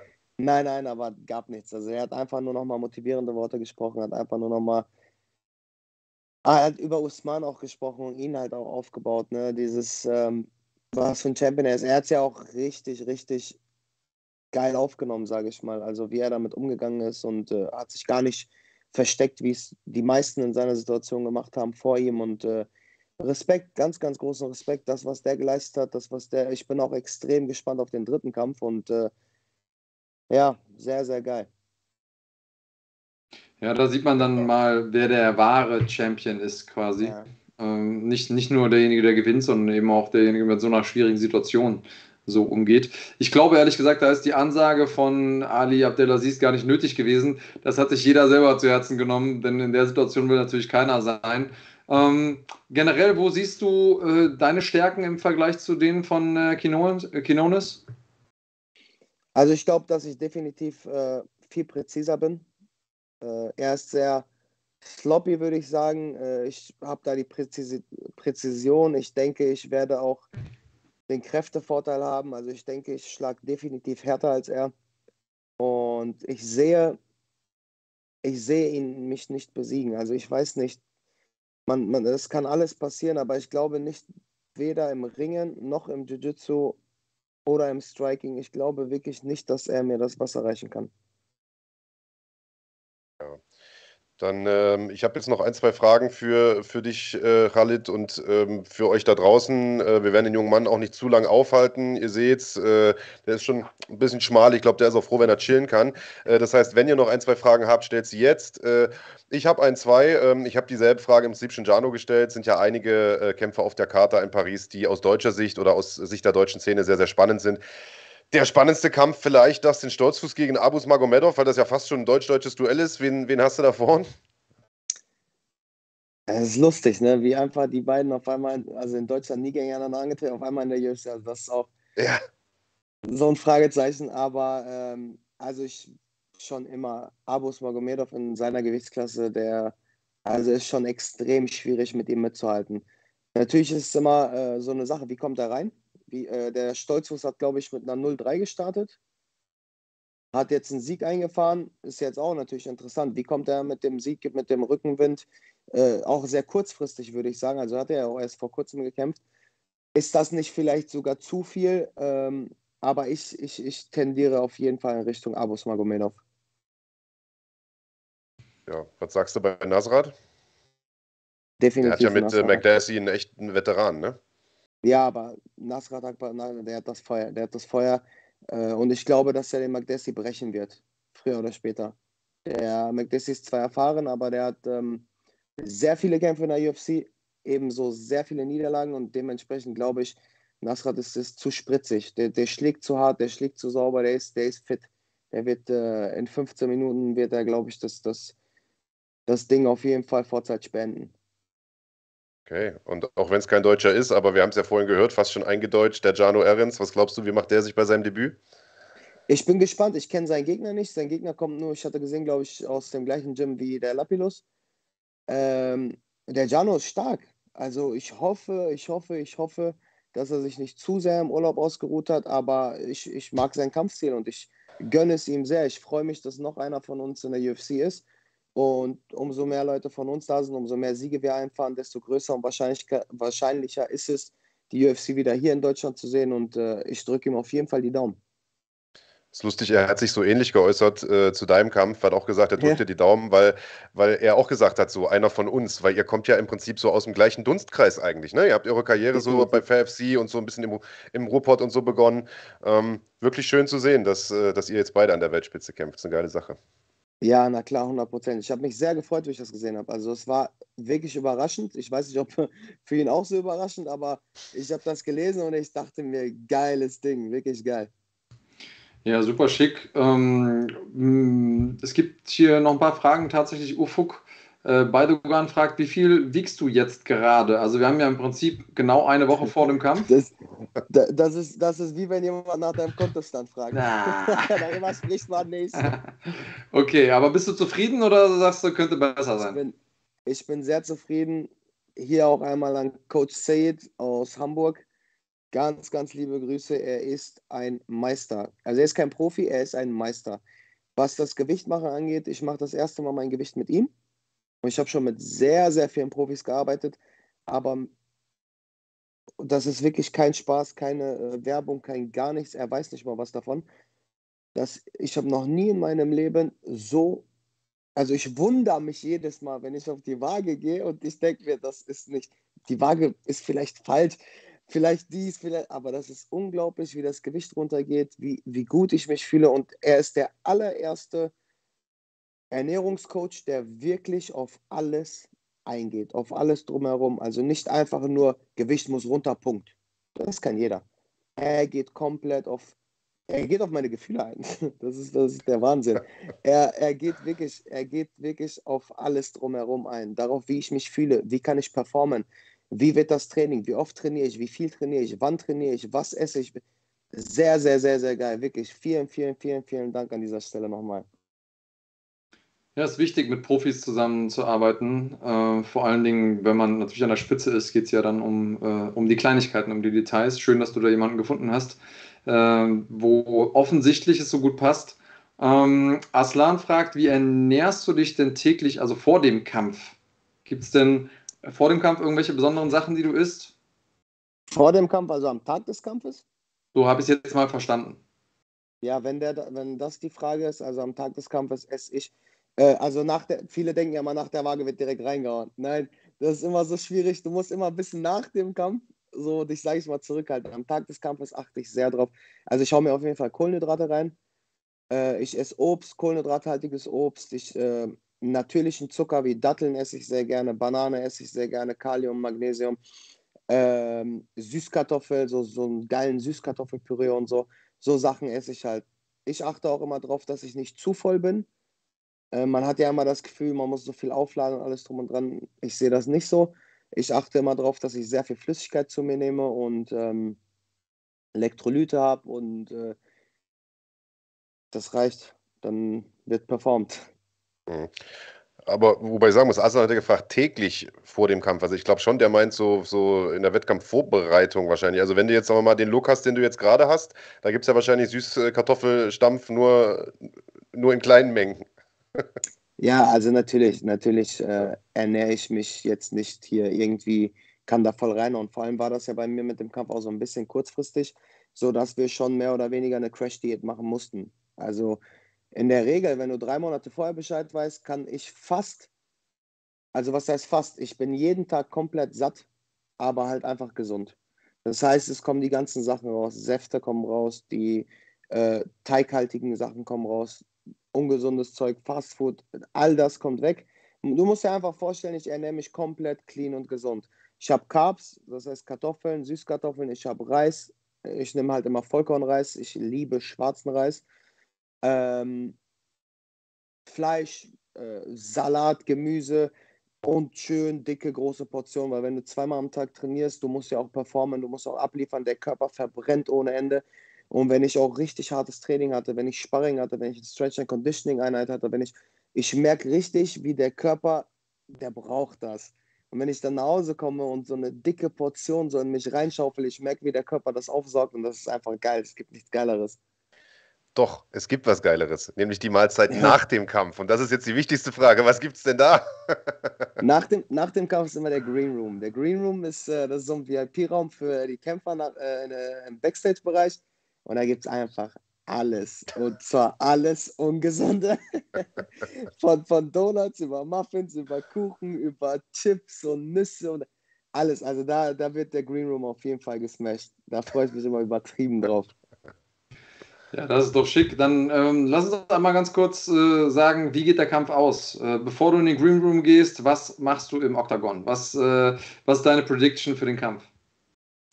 Ich garantiere euch, ich werde 15 Minuten, ich werde mein Leben in dem Octagon lassen. Ich werde kämpfen, wie ihr mich noch nie im Leben habt kämpfen sehen. Ich werde von der ersten Sekunde an, ich werde, ich werde, der, der, der Typ, der wird keine Lust haben. Er wird, egal wen die mir gestellt hätten, ich werde so Gott will, als Sieger da rausgehen. Ob ich den in einer, unter einer Minute finishen werde oder 15 Minuten lang komplett durch den Käfig prügeln werde, das werden wir sehen. Das wird von meinem Gegner abhängig sein, wie viel der verträgt. Aber ich werde auf jeden Fall bereit sein und alles dran setzen, diesen Kampf, diesen Sieg mit nach Hause zu nehmen. Das ist doch mal eine stabile Ansage und eigentlich ein wunderschönes Schlusswort. Ich äh, würde trotzdem noch eine Frage nachschieben von Dennis Müller. Dem bin ich ein bisschen was schuldig. Dem habe ich mal einen äh, unterschriebenen McGregor-Handschuh versaut hier im, im What's in the Back-Spiel. Oh, oh, oh, ja, ja. Oh, ähm, wie ist das mit dem Schlaf vor dem Fight? Ist, äh, bist du aufgeregt oder hast du ein Ritual, um besser einschlafen zu können? Oder generell vielleicht äh, auch mal weg vom Schlaf, um, um so ein bisschen die Nervosität in den Griff zu bekommen? Hast du da irgendein Ritual? Ehrlich gesagt schlafe ich sehr gut, weil ich äh, satt bin. ich habe gut gegessen. Ja, du weißt ja, einen Tag vorher, du hast den Weightcut, du hast, äh, da schläfst du schlecht. Aber nachdem ich gegessen habe, aufgeladen habe, ich habe äh, jetzt zum Beispiel für Freitag habe ich mir vorgenommen, äh, wie gesagt, ich kämpfe ja das erste Mal quasi zu Hause.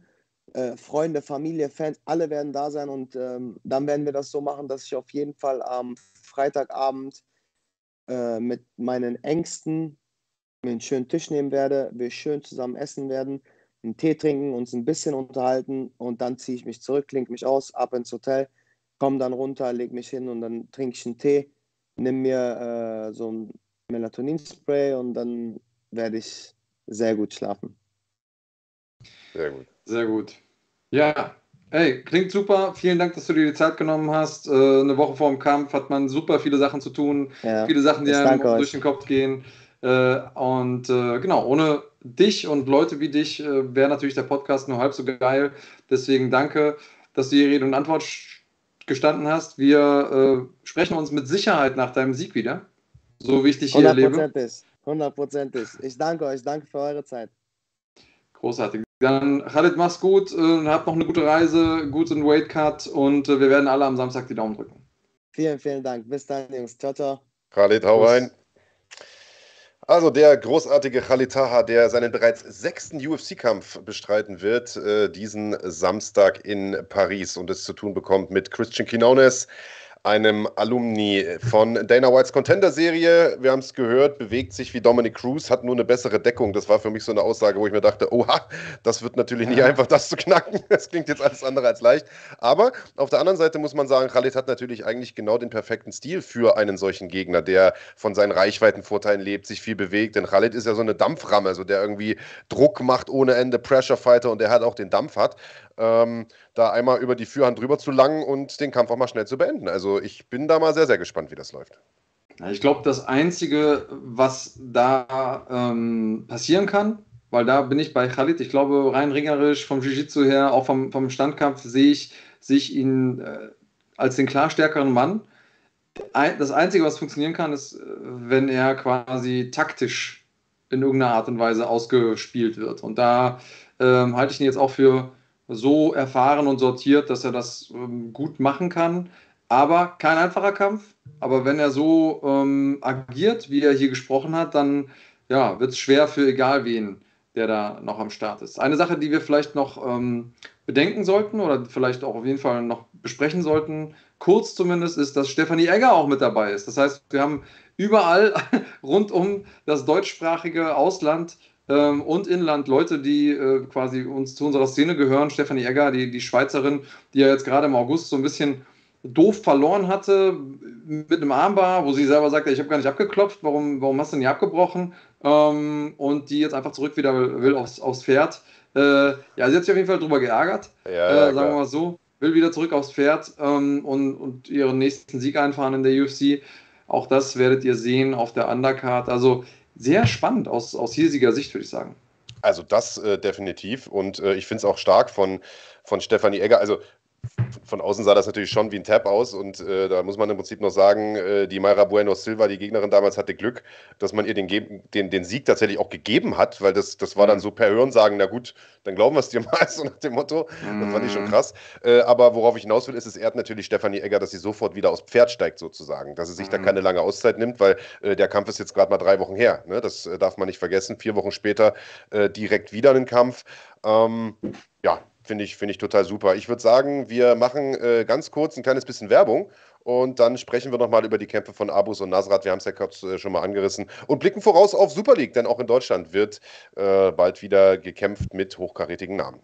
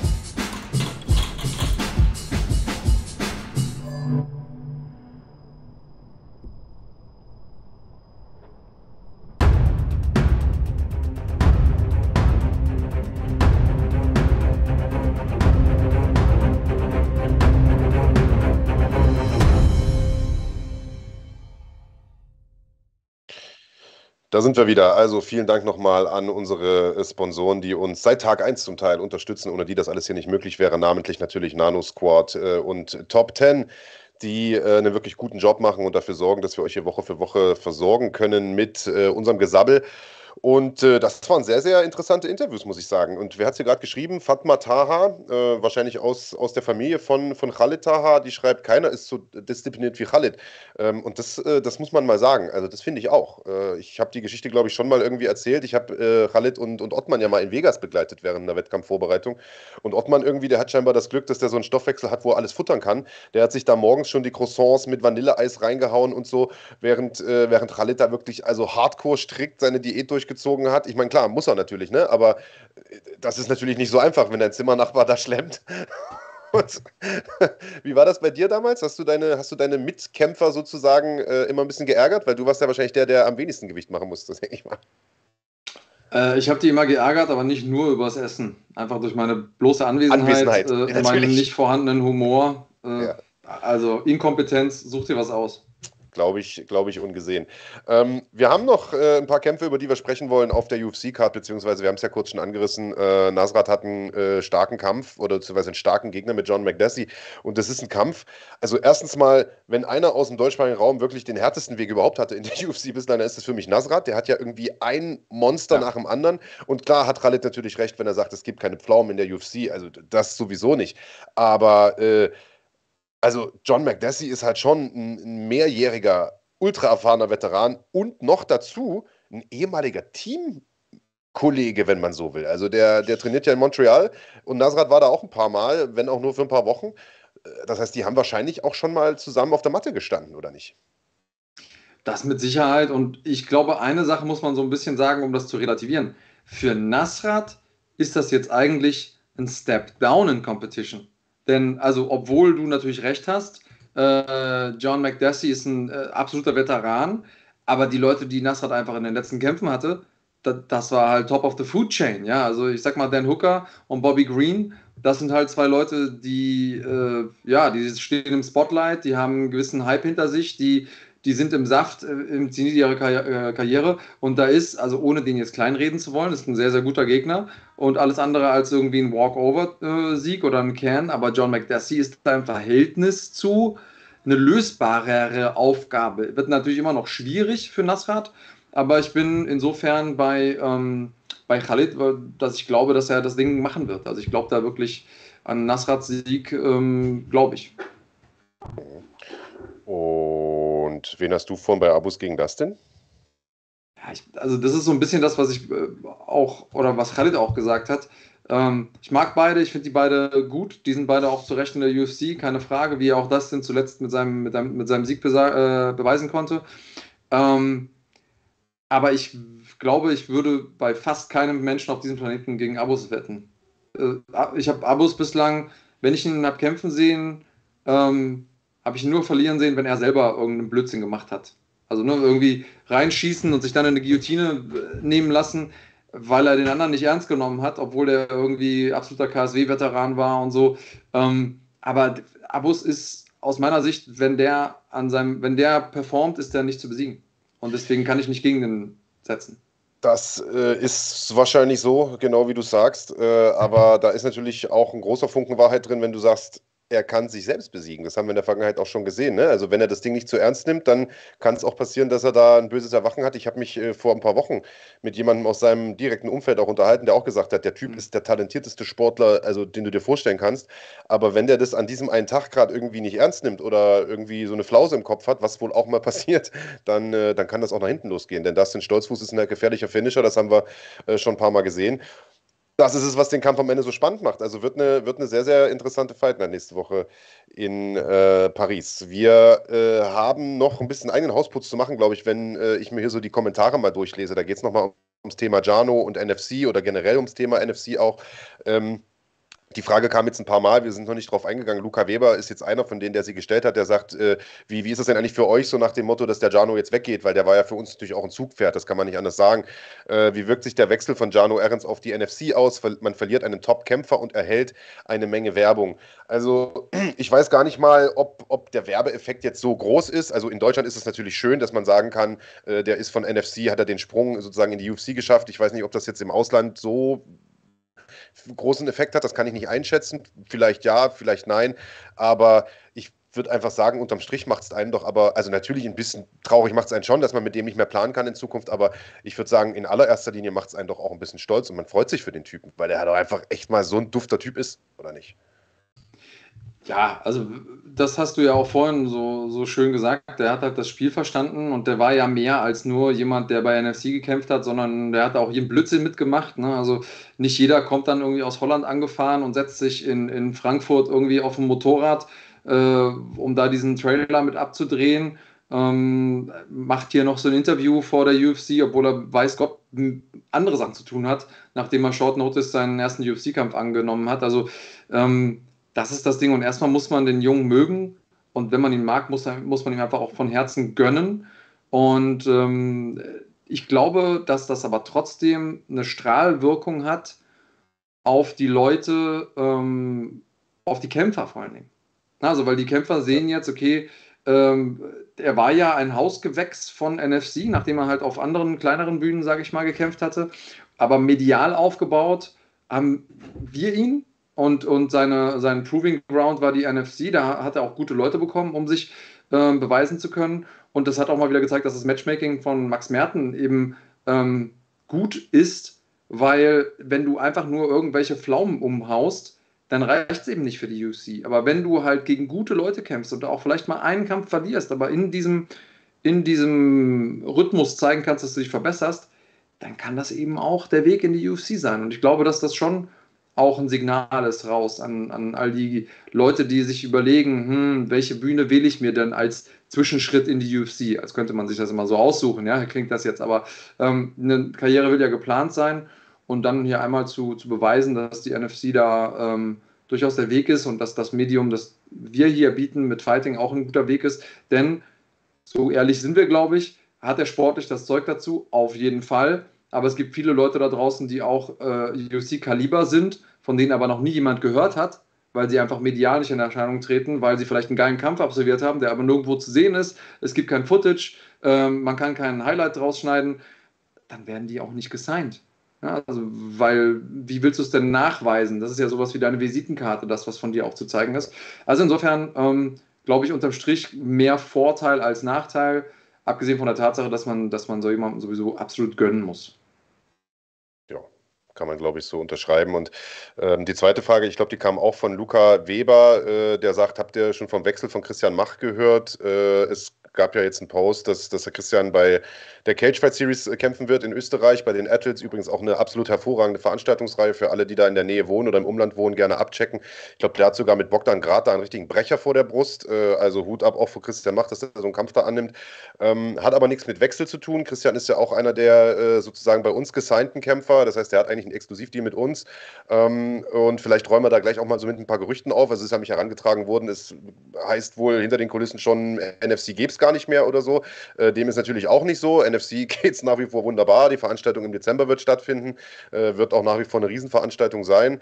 Ähm, der Oktober wurde abgesagt, das hatten wir ja offiziell kommuniziert und tatsächlich gab es da organisatorische Gründe, nichts anderes.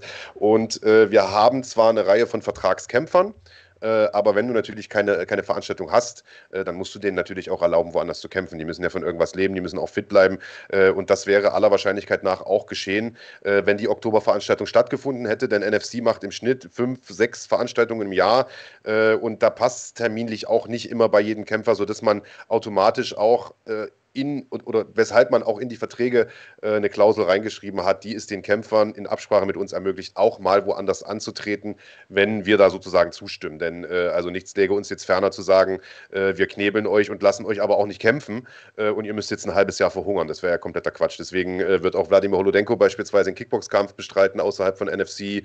Äh, ich weiß gar nicht, irgendwer hatte doch noch einen Richard zum Beispiel, der vom Planet Eater, der wird bei UAE Warriors kämpfen. Ich glaube sogar um Titel. Also äh, warum sollen wir denen diese Chance nicht ermöglichen, wenn, wenn wir selbst keine eigene Veranstaltung haben, wo wir sie gerade kämpfen lassen können? Also das vielleicht mal, um da äh, mit der Gerüchteküche auch irgendwie reinen Tisch zu machen. Äh, keine Sorge, die Jungs sind nicht gewechselt, die sind nach wie vor bei uns und ich glaube, ein großer Teil unserer Vertragskämpfer wird auch im Dezember äh, im Cage stehen, zumindest äh, nach dem, was ich, so, was ich so gehört habe aus Richtung Max Merten. Aber mehr dazu, äh, wenn es spruchreif ist, das wollte ich nur noch mal gesagt haben. Ähm, wollen wir mal den Schwung machen, Andreas, von NFC auf eine andere große deutsche Veranstaltungsreihe? Auf jeden Fall. Ähm, wir sind ja große Fans, ausgesprochene Fans des Turnierformats. Diese Turnierformate äh, birgen einige Risiken, äh, einige Dynamiken, vor allen Dingen im, im MMA, ähm, weil immer was passieren kann. Es kann Verletzungen geben und so weiter und so fort. Das heißt, selten ist es so, dass das Turnier sauber durchläuft, von oben bis nach unten. Deswegen braucht man in jedem Turnier auch immer noch irgendwelche Alternates, die dann einspringen können und so weiter und so fort. Aber was sehr, sehr besonders ist bei äh, dem Turnier, um das es hier gerade geht, ist, dass es um 25.000 Euro geht. Und das ist also auf deutschem Boden für äh, MMA-Verhältnisse eine Menge, Menge Geld. Und ähm, ja, was erwartet uns da? Wann geht es weiter? Äh, erleuchte die Leute mal. Ja, du sprichst natürlich von äh, Super League MMA 4, die vierte Ausgabe schon äh, der Berliner, die ja zuletzt das erste Mal in Sachsen waren, im schönen Grimma und am 17. September, also in gut zwei Wochen, äh, ihre nächste Veranstaltung wieder dort abhalten werden in der Multitalhalle in Grimma und da gibt es die Halbfinalkämpfe des äh, von dir angesprochenen Superfighter-Turniers. Und du hast es ja gerade gesagt, in so einem Turnier ist es immer so, dass verletzt sich mal einer oder es gibt irgendwelche Visa-Probleme oder was weiß ich und schon kannst du sozusagen nicht mehr diesen Turnierbaum einhalten, den es ursprünglich mal gab, denn wir entsinnen uns äh, beim, äh, bei den Viertelfinals, die ja am, im Juni stattgefunden haben. Ich durfte das Ganze damals äh, kommentieren. Gab es eine Reihe von äh, Leuten, die sich durchgesetzt haben, von denen sind nicht mehr alle im Turnier. Was natürlich erstmal doof ist für uns als Fans, aber einen Vorteil hat, denn es gibt jetzt im Halbfinale einen Kampf, den es eigentlich schon im Viertelfinale hätte geben sollen, nämlich Can Aslan gegen Bachtio Abdullayev. Das ist damals geplatzt, weil Can, äh, ich glaube, der hatte eine Erkältung oder eine Grippe, also er war irgendwie krank äh, und wurde ersetzt durch Ali Hassan, auch ein gestandener Veteran aus äh, der deutschen Szene, der aber in der zweiten Runde abklopfen musste in der Guillotine. Bachtio Abdullayev, eine echte Maschine und der bekommt jetzt die Chance, dann doch nochmal äh, gegen Can Aslan zu kämpfen. Und ich glaube, wir haben sogar das Finish von Abdullayev vorbereitet, Kahn? Korrigiere mich, wenn ich falsch liege. Okay. Wollen wir das einspielen? Let's go. Achso, okay, also wir können drüber reden, höre ich gerade, alles klar. Ähm, genau, da sehen wir nämlich, wie er die Guillotine holt gegen Ali Hassan und danach im Postfight-Interview direkt auch Can Aslaner mehr oder weniger gefordert hat. Das heißt, äh, diesen Kampf bekommt er jetzt. Ähm, das wird sehr, sehr spannend. Dann gab es etwas, das wahrscheinlich der äh, Horror ist für, für jeden äh, Veranstalter, der ein Turnier macht. Es gab ein Unentschieden im Viertelfinale zwischen äh, Eduard Demenko, einem extrem starken Thai-Boxer aus äh, der Ukraine, der äh, es mit dem Brasilianer Kerka Silva zu tun äh, bekommen hatte. Und äh, der Kampf ist irgendwie jetzt, also, da hat man sich dann so geeinigt, dass man das Ding mehr oder weniger komplett streicht. Der Demenko ist auf der Karte, aber nicht mehr im Turnier, bekommt es mit Stego Fraioli zu tun aus Stuttgart, einem starken Ringer, also Thai-Boxer gegen Ringer. Äh, auch sehr, sehr interessantes Duell. Wir haben äh, jetzt im Turnier also zwei Halbfinals mit Can Aslanir gegen Bachtio Abdullayev, habe ich gerade schon gesagt. Und äh, mit Karamatulu Sufjev, der im Viertelfinale schon dabei war und es zu tun bekommt mit Abu Tunkara. Den kann man auch noch kennen von Super League 2. Da hat er nämlich gegen Saba Bolagi gekämpft. Zudem übrigens äh, ja, Neuigkeiten gibt, wenn auch keine guten, ne? Saba Bolagi. Äh, ja, Der also, hat einen Motorradunfall gehabt. Genau, gute und schlechte. Also Motorradunfall gab es ähm, und gleichzeitig scheint es aber so, als wäre es nicht ähm, zumindest extrem gefährlich oder lebensbedrohlich oder sonst irgendwas, ähm, sondern ja, da, wie es eben so ist bei einem Motorradunfall, da bleiben schon ein paar Blessuren übrig, aber es scheint zumindest mal nichts Ernsteres zu sein. So oder so ähm, gehen Grüße raus an der Stelle, Genesungswünsche nach Frankfurt ähm, an Saba. Und äh, ja, ich hoffe, dass du bald wieder äh, aufs Pferd steigen kannst oder auf den Bock oder vor allen Dingen ins, äh, ins Training einsteigen kannst, auf die Matte wieder. Ja, vom Pech verfolgt zurzeit der junge Mann. Hat ja erst diese Nackenverletzung, jetzt, äh, ich glaube, das Bein ist kaputt aber Gott sei Dank nichts Ernsteres äh, bei diesem Motorradunfall. Ähm, ja, gute Besserung, Saba an der Stelle. Äh, also wie gesagt, es gibt die Halbfinalkämpfe am 17. September in der Multitalhalle bei Super League 4. Äh, Can Asaner gegen Bachtio Abdullayev und Abu Tunkara gegen Karumatulo Sufjev. Ich denke mal, ähm, das wird sehr, sehr spannend sein. Äh, Demenko gegen Vrajoli habe ich schon gesagt. Ermil Schaferi ist zurück, der Raccoon. Das ist sicherlich eines der heißesten Talente momentan in Deutschland äh, in der 70er-Klasse. Äh, Ermil hat ja auch schon bei NFC gekämpft, äh, bei Super League sowieso. der bekommt mit Jordan Belcic einen guten Gegner Gegner vorgesetzt, hat ja eine Verletzung gehabt. Ich überlege, ich glaube, es war die Schulter oder so und ist jetzt wieder zurück. Also auf Ermil bin ich sehr, sehr gespannt. Das ist immer ein guter Typ.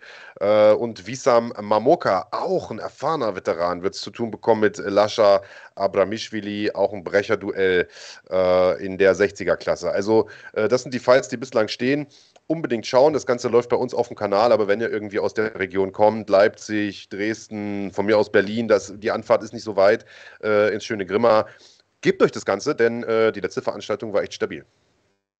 Kann man nichts falsch machen. Ähm, vor allen Dingen spannende Kämpfe, du hast es gesagt, innerhalb und außerhalb des Turniers.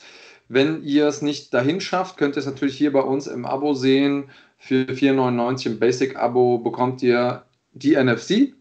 Da könnt ihr äh, konntet ihr bis vor kurzem auch noch äh, Jano Ehrenz sehen, aber natürlich auch alle anderen Kollegen äh, von Jano äh, seht ihr da regelmäßig, aber auch andere Kämpfe, wie zum Beispiel eben die Super League mit der nächsten Runde mit dem Halbfinale ihres Turniers, des äh, Superfighter Turniers, bei dem es um 25.000 Euro geht am Ende des Tages. Glory könnt ihr sehen mit der ganzen Geschichte und ähm, wenn ihr das gemacht habt und euch äh, vielleicht immer noch nicht genug Support ist, dann dürft ihr auch gerne hier einen Daumen hoch lassen. Ihr dürft äh, unser Video weiterempfehlen, ihr dürft runter kommentieren.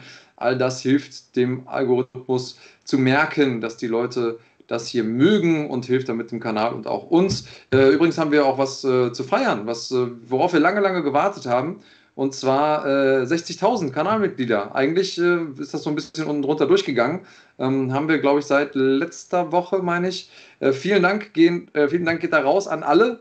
Äh, egal, ob ihr neu dazugekommen seid, äh, von Tag 1 mit dabei gewesen seid, 60.000. Ich hatte, ich war so ein bisschen ähm, vorschnell. Ich habe gedacht, wir würden das viel, viel schneller erreichen, diese 60.000. Hat jetzt dann doch ein bisschen, äh, bisschen gedauert, aber wahrscheinlich ist das so ein bisschen wie beim, beim Abnehmen. Das war jetzt so ein Plateau und äh, in, in einem Monat oder so sind wir bei 100.000. Naja, man muss ja ehrlicherweise sagen, dass wir da, glaube ich, auch ein bisschen äh, dran schuld waren, dass das, äh, dass das Wachstum so ein bisschen stagniert ist, was den Kanal angeht. Denn ihr habt es ja sicherlich auch gemerkt, auf dem Kanal sind ein bisschen weniger Videos als sonst erschienen in den letzten Wochen und Monaten. Das hat äh, schlicht und ergreifend einen Grund gehabt. Wir haben einfach nicht genug Leute, um noch mehr Videos zu produzieren. Wir hatten sehr, sehr viel äh, mit der Organisation von Veranstaltungen zu tun äh, in der letzten Zeit, mit der Produktion von großen Videoformaten. Ihr erinnert euch äh, an die Doku mit Alan Oma, die sehr, sehr viel Zeit verschlungen hat. Wir haben letzte Woche maßgeblich an der Glory-Veranstaltung auch mitgewirkt, an der Organisation, die übrigens sensationell war. Wenn ihr sie nicht gesehen habt, gern nachholen. Gibt es bei uns auf dem Kanal noch zu sehen. Und es wird auch alle weiteren Glory-Veranstaltungen bei uns auf dem Kanal zu sehen geben äh, im Rahmen der Basic-Mitgliedschaft. Zumindest alle nummerierten äh, Glory-Veranstaltungen. Die großen Collision-Events sind ja Pay-Per-Views. Die könnt ihr dann auf fighting.de im Pay-Per-View holen. Ähm, und äh, wir haben uns aber vorgenommen, das jetzt in der nächsten Zeit auch wieder zu ändern. Wir haben ein paar Studiotage äh, jetzt anberaumt. Das heißt, wir werden da auf Halde Material produzieren ohne Ende und äh, die nächsten Sachen gehen da schon in den nächsten Tagen auch raus. Wir haben beispielsweise ein Porträt zu Khamzat Chimaev ähm, im äh, Programm, der eigentlich gar nicht Khamzat Chimaev heißt. Warum das so ist, das werdet ihr in dem Video dann erfahren. Ähm, also wir haben einiges an Material im Petto und ich glaube, dann geht das mit den Abozahlen auch äh, wieder ein bisschen schneller nach oben. Ähm, ja, wollen wir noch was in the bag machen oder? Wie sieht's ja, aus? auf jeden Fall. Irgendjemand schreibt hier, äh, äh, Robo187 schreibt, da gibt es bestimmt ein What's in the Bag Special. Also eine Sache muss ich dazu sagen, heute bei What's in the Bag leider, leider für alle eingefleischten Fans keine Kartoffeln mit dabei. Aber äh, wo wir schon gerade beim Thema sind, würde ich sagen, Trailer ab, oder? Let's go. Acht Kämpfer. Drei Events. 25.000 Euro Preisgeld. Wer wird der Sieger? Der Champion. Der Superfighter.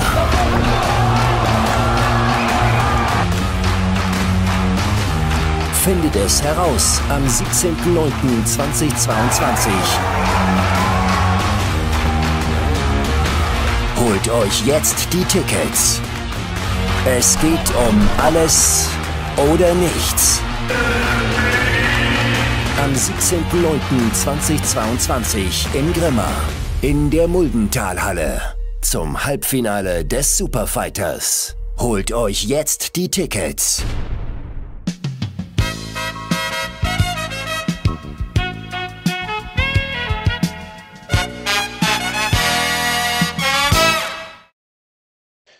Du, du, du, du. Du, du, du, du. What's in the motherfucking bag? Und kein Mad Max heute im Chat. Das heißt, die Chance für alle heute richtig, richtig abzuräumen. Zumindest hat er noch nicht mit kommentiert. Äh, aber wenn er ja. da ist, dann wird es natürlich etwas schwieriger. Äh, für die Leute, die es noch nicht gespielt haben, What's in the Bag, ihr solltet auf jeden Fall Mitglied sein, denn nur Mitglieder können hier auch tatsächlich gewinnen. Ihr könnt zwar mitspielen, aber gewinnen könnt ihr am Ende des Tages nur als Mitglied. Das sieht man daran, dass ihr so ein Emblem neben eurem Namen habt mit so einer, äh, ja, mit so einer Büste, mit so, mit so einem Porträt. Ähm, also, macht Sinn, dass ihr gleich auf Büste. live. Ja, ich habe ich vergessen. Ich hatte gerade Wortfindungsstörungen. Ich habe ja auch schon ein paar Schläge zum äh, Kopf bekommen in meiner Zeit. Du magst entschuldigen. Ähm, also drückt jetzt einmal auf Live, denn ihr müsst nicht gleich eine Frage beantworten. Der oder diejenige, die zuerst die Frage richtig beantworten und auch Mitglieder sind, äh, die gewinnen und dürfen sich den Inhalt einer Tasche aussuchen. Es geht nicht um die Tasche an sich, sondern, wie der Name schon sagt, what's in the bag, also das, was da drin ist. Ihr wisst es natürlich vorher nicht, sonst wäre es ja auch langweilig. Ähm, ich stelle also gleich eine Frage. Das Mitglied, das als erstes in den Chat die richtige Antwort schreibt, gewinnt. Wichtig dabei ist nicht, was bei euch steht, wer als erster ist, deswegen haben wir euch den Chat eingeblendet, sondern wer hier in dem Chat in der Mitte als erster steht, nämlich das ist der Chat, der auch bei uns ankommt. Es gibt sowas wie Latenz, das heißt, die Sachen bei euch werden vielleicht ein bisschen schneller angezeigt als die Sachen, die von draußen reinkommen. Bei mehreren Runden kann nicht ein Mitglied zweimal gewinnen. Das heißt, gewinnt er eine Runde, könnt ihr in der nächsten Runde zwar mitspielen, aber wir werden euch ignorieren, wenn ihr die Ersten seid. Ähm, und ihr könnt pro Frage nur eine Antwort geben. Bedeutet, ich stelle eine Frage, wenn ihr die Antwort, wenn, wenn ihr eine Antwort tippt und merkt danach, ach nee, das war doch eine andere äh, Antwort und ihr schreibt die zum zweiten Mal die richtige Antwort, dann wird die nicht gezählt. Also nicht einfach auf, auf gut Glück drauf losschreiben, sondern schon gerne warten, bis ich zu Ende gesprochen habe.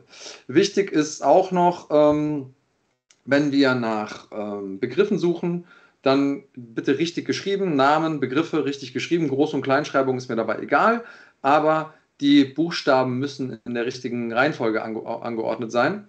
Ähm, und wenn es um Daten, Zahlen oder sowas geht, dann sage ich auch immer, in welcher Form wir diese haben wollen. Also geht es da nur um einen Tag, äh, geht es um äh, ein genaues Datum mit Tag, Monat und Jahr, geht es nur um das Jahr, wie auch immer. Ähm, ja, sonst noch was? Ja, und äh, eure Antwort wird sozusagen erst gezählt, nachdem die Frage gestellt wurde. Weil jetzt hier Leute im Chat schon schreiben, Janu Ehrens, Kappenmann, Eiffelturm, Paris. Äh, zählt alles noch nicht. Also ihr seid auch nicht die Ersten, selbst wenn das die richtige Antwort wäre, sondern erst nachdem die dazugehörige Frage überhaupt gestellt wurde. Ich finde eh, wir sollten diese ganzen Teilnahmebedingungen, weil die werden auch immer länger gefühlt, weil jeder äh, User hier immer mal wieder ein neues Loophole findet und so und, und dann eine neue Regel dazukommt. Ich glaube, wir müssen die Regel mal abtippen, irgendwo reinposten, weil das wird langsam echt super lang dazuzuhören, Alter. Aber ich glaube, jetzt haben wir alles abgedeckt. Oder ich nehme es einmal auf und wir hängen es ans, äh, ans Intro dran. Zum Beispiel. Siehst du? Optimierung der äh, Prozesse. Also, aber ja, jetzt. Aber dann wird es ja nicht kürzer zum Zuhören, Alter. Ja, Das aber ich muss es wenigstens nicht sagen. Das stimmt, das stimmt, das stimmt. Also, fangen wir einfach an mit der ersten Frage. Gucken wir mal, ob jemand ein Loophole findet. Ähm, die Antwort, ähm, wer sie als erstes geschrieben hat, in den Chat gewinnt. Und die Frage ist, wer ist der erste ehemalige NFC-Champion, der es in die UFC geschafft hat? Wir brauchen einen Namen, Vor- und Nachname. Und zwar richtig geschrieben. Groß- und Kleinschreibung ist mir dabei egal. Paris ist falsch. Dennis Müller, Alter, mit zwei J, Digga. Bilal El Ghazali. Tipp, Und- Tippfehler sein Vater. Echt. Also, Bilal, ich muss dazu sagen, ich glaube, ich mache ein großes Paket fertig, denn du wartest noch auf ein paar Sachen. Ich war jetzt letzte Woche noch mal ein paar, äh, noch, noch ein paar Wochen, äh, Tage nicht da, deswegen sind die Sachen nicht rausgegangen. Schreib gerne einmal alles, alles, was du, was du noch zu bekommen hast. Da sind nämlich mehrere Sachen, glaube ich. Du kannst jetzt einmal aussuchen. Wir haben einmal den äh, What's in the Backpack.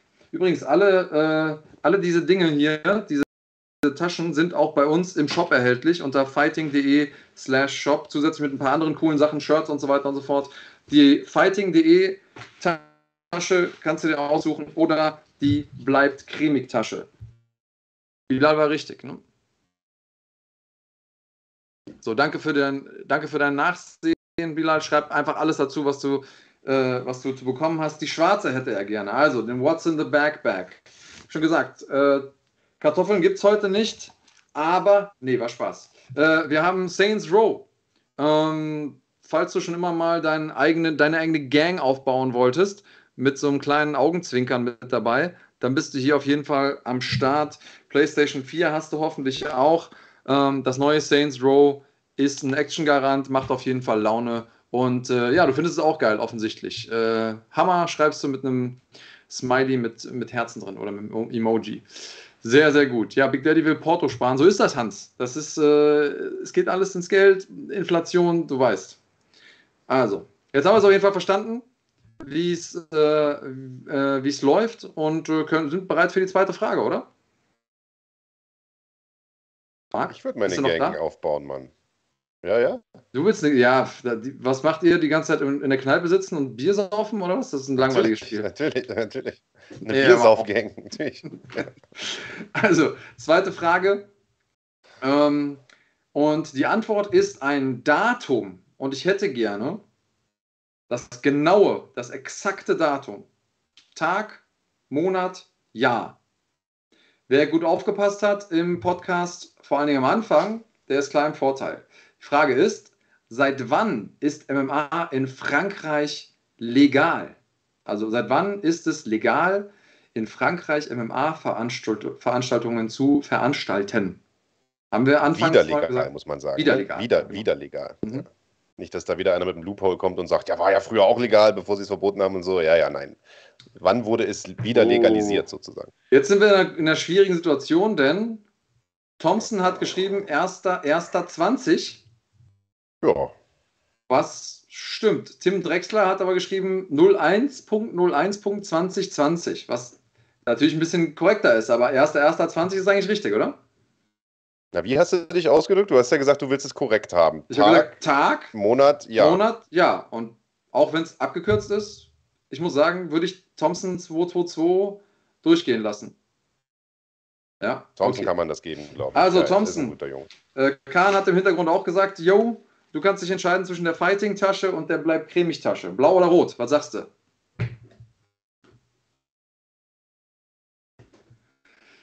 So, Hans Dampf sagt Also auch. Hans Dampf, äh, und, Ja. genau, ist ein korrekt formatiertes Datum. Also wenn, wenn, wenn einer es wissen muss, Ja, dann ist es Hans Dampf, auf jeden Fall.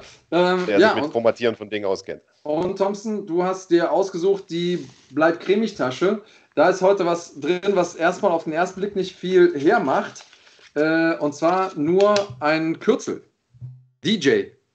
Das steht nicht für äh, Marks neuen Nebenjob, sondern für jemanden, äh, den eingefleischte MMA-Fans schon lange kennen müssten. Und zwar diesen jungen Mann hier, Mighty Mouse, Demetrius Johnson. Und du bekommst einen, äh, einen Bilderrahmen mit einem der, äh, ja, vielleicht verdientesten MMA-Kämpfer, die aber es nie zu großem Ruhm geschafft haben. Also es gibt hier so ein, das so ein aufgespannter äh, Bilderrahmen mit äh, ja, einem der besten Champions in der leichteren Gewichtsklassen, die es jemals gab. Der ist mittlerweile bei One FC. Und hat da. Freitag den Titel zurückerobert, Alter, mit einem bru- brutalen Flying Knee KO gegen, äh, gegen den Moraes, Alter. Richtig geil. Wahnsinn. Richtig Ja, geil. Also, äh, Also, wurde übrigens äh, zur Verfügung gestellt von äh, Farman, der Kollege von Nano Squad. Vielen Dank an der Stelle. Und äh, ja, schön, dass es euch freut. Übrigens, äh, es ist kein Unikat. Wir haben noch eins von den Dingern am Start. Das heißt, in einer der nächsten What's on the Back Folgen kann man das Ding vielleicht nochmal gewinnen. Okay, also Thompson, du kennst das Prozedere. Einmal bitte schreiben auf Instagram, was du gewonnen hast, Klarname plus Adresse, dann kann der Kram auch rausgehen. Ähm, so, letzte Frage. Jo, bereit? Jo. Okay. Wir suchen eine Zahl. Und ich brauche nur die Zahl gleich. Ähm, Frage. Um wie viel Geld geht es im Superfighter-Turnier der Super League? Also in, um wie viel Euro geht es in diesem Turnier? Brauchen also die Zahl. Gerne arabische Zahlen. The Pant schreibt 25.000. Alex Perez schreibt 250.000. Ich glaube, die Kämpfer würden sich freuen. Aber The Pant ist natürlich. Der Veranstalter nicht so. Der Veranstalter nicht so. Aber The Pant hat natürlich recht, oder? Siehst du auch so? Hast du auch als ersten The Pant? Sehe ich, sehe ich genauso, ja. Okay. So, The Pant, du bekommst äh, damit den Inhalt der Fighting-Tasche, denn das ist die letzte Tasche, die noch übrig ist. Und da ist folgendes drin. Etwas, ah, was ich finde, wovon man nicht genug haben kann. Und zwar ein Pflegeset von Wonder Products, wenn du also schicke Sneaker hast und äh, genauso wie ich jemand bist, der mh, manchmal ein bisschen schusselig ist und irgendwie durch den Staub rennt oder in, einem, in eine Matschhütte tritt. Hier ist eine, eine Bürste dabei, so ein äh, Seifenpflegezeug und äh, ein Tuch. Damit kannst du die wieder schick sauber machen und wenn sie dann einmal sauber sind, dann kannst du sie imprägnieren mit dem Imprägnierspray. Ist also so ein Starter-Set von Wonder Products. Richtig geiles Zeug für alle Leute, die ihre Sneaker mögen und wollen, dass die sauber sind und sauber bleiben. Also für dich ähm, auch nochmal das Prozedere. Schreib einmal auf Instagram der offiziellen Fighting-Seite und ähm, schreib ganz kurz, was hast du gewonnen? Klarname plus Adresse, wo es hingehen soll. Und dann geht die Sache an dich raus. Äh, Versandtag diese Woche ist der Mittwoch. Also wäre schön, wenn ihr es möglichst zeitnah macht, damit ich das alles vorbereiten kann. Mittwoch komme ich erst zur Post. Vorher schaffe ich es leider nicht. Also. Ja, ihr habt es ja auch an, an Bilal gesehen. Also nur weil ihr hier gewinnt, heißt das ja noch lange nicht, dass ihr das Zeug auch tatsächlich bekommt, sondern Ach, äh, da, da, hat auch der Herr Kraniotakis noch ein Wörtchen mitzureden. Ne? Der ist da nicht der fleißigste. Man muss aber dazu sagen, hier verschickt äh, der Moderator noch selbst. Ne? Also der hat ja nicht irgendeine Praktikantin, die dann zur Post rennt, sondern da macht der, der Big Daddy selber tatsächlich. Äh, ja. ja, und dann kann das auch mal ein bisschen länger dauern. Wer Andreas kennt, weiß, ist nicht der zuverlässigste. Nee, richtig. Äh, ich bin zwar langsam, aber am Ende bin ich auch müde. Richtig. Ja. Richtig. Ich auch. Deswegen werde ich meinen, äh, meinen fetten Busfahrerkörper oder wie es da vorhin geheißen hat im Chat äh, jetzt erstmal äh, sozusagen zur Ruhe betten. Der Kappenmann verabschiedet sich an der Stelle. War schön, dass ihr heute dabei wart. Äh, war eine sehr, sehr spannende Sendung. Äh, die Daumen sind gedrückt für alle Vertreter aus dem deutschsprachigen Raum, aus der deutschsprachigen Szene, die nächste Woche bei äh, UFC Paris in Aktion seid. sind, wenn ihr dort seid, wenn ihr vor Ort seid, schickt gerne mal ein paar Fotos rüber. Ähm, schickt es irgendwie an den Insta-Account oder so von Fighting. Wir freuen uns natürlich auf eure Impressionen und ansonsten freuen freuen wir uns auf nächste Woche. Äh, das war's von uns. Bleibt gesund. Und haut rein. Bleibt cremig.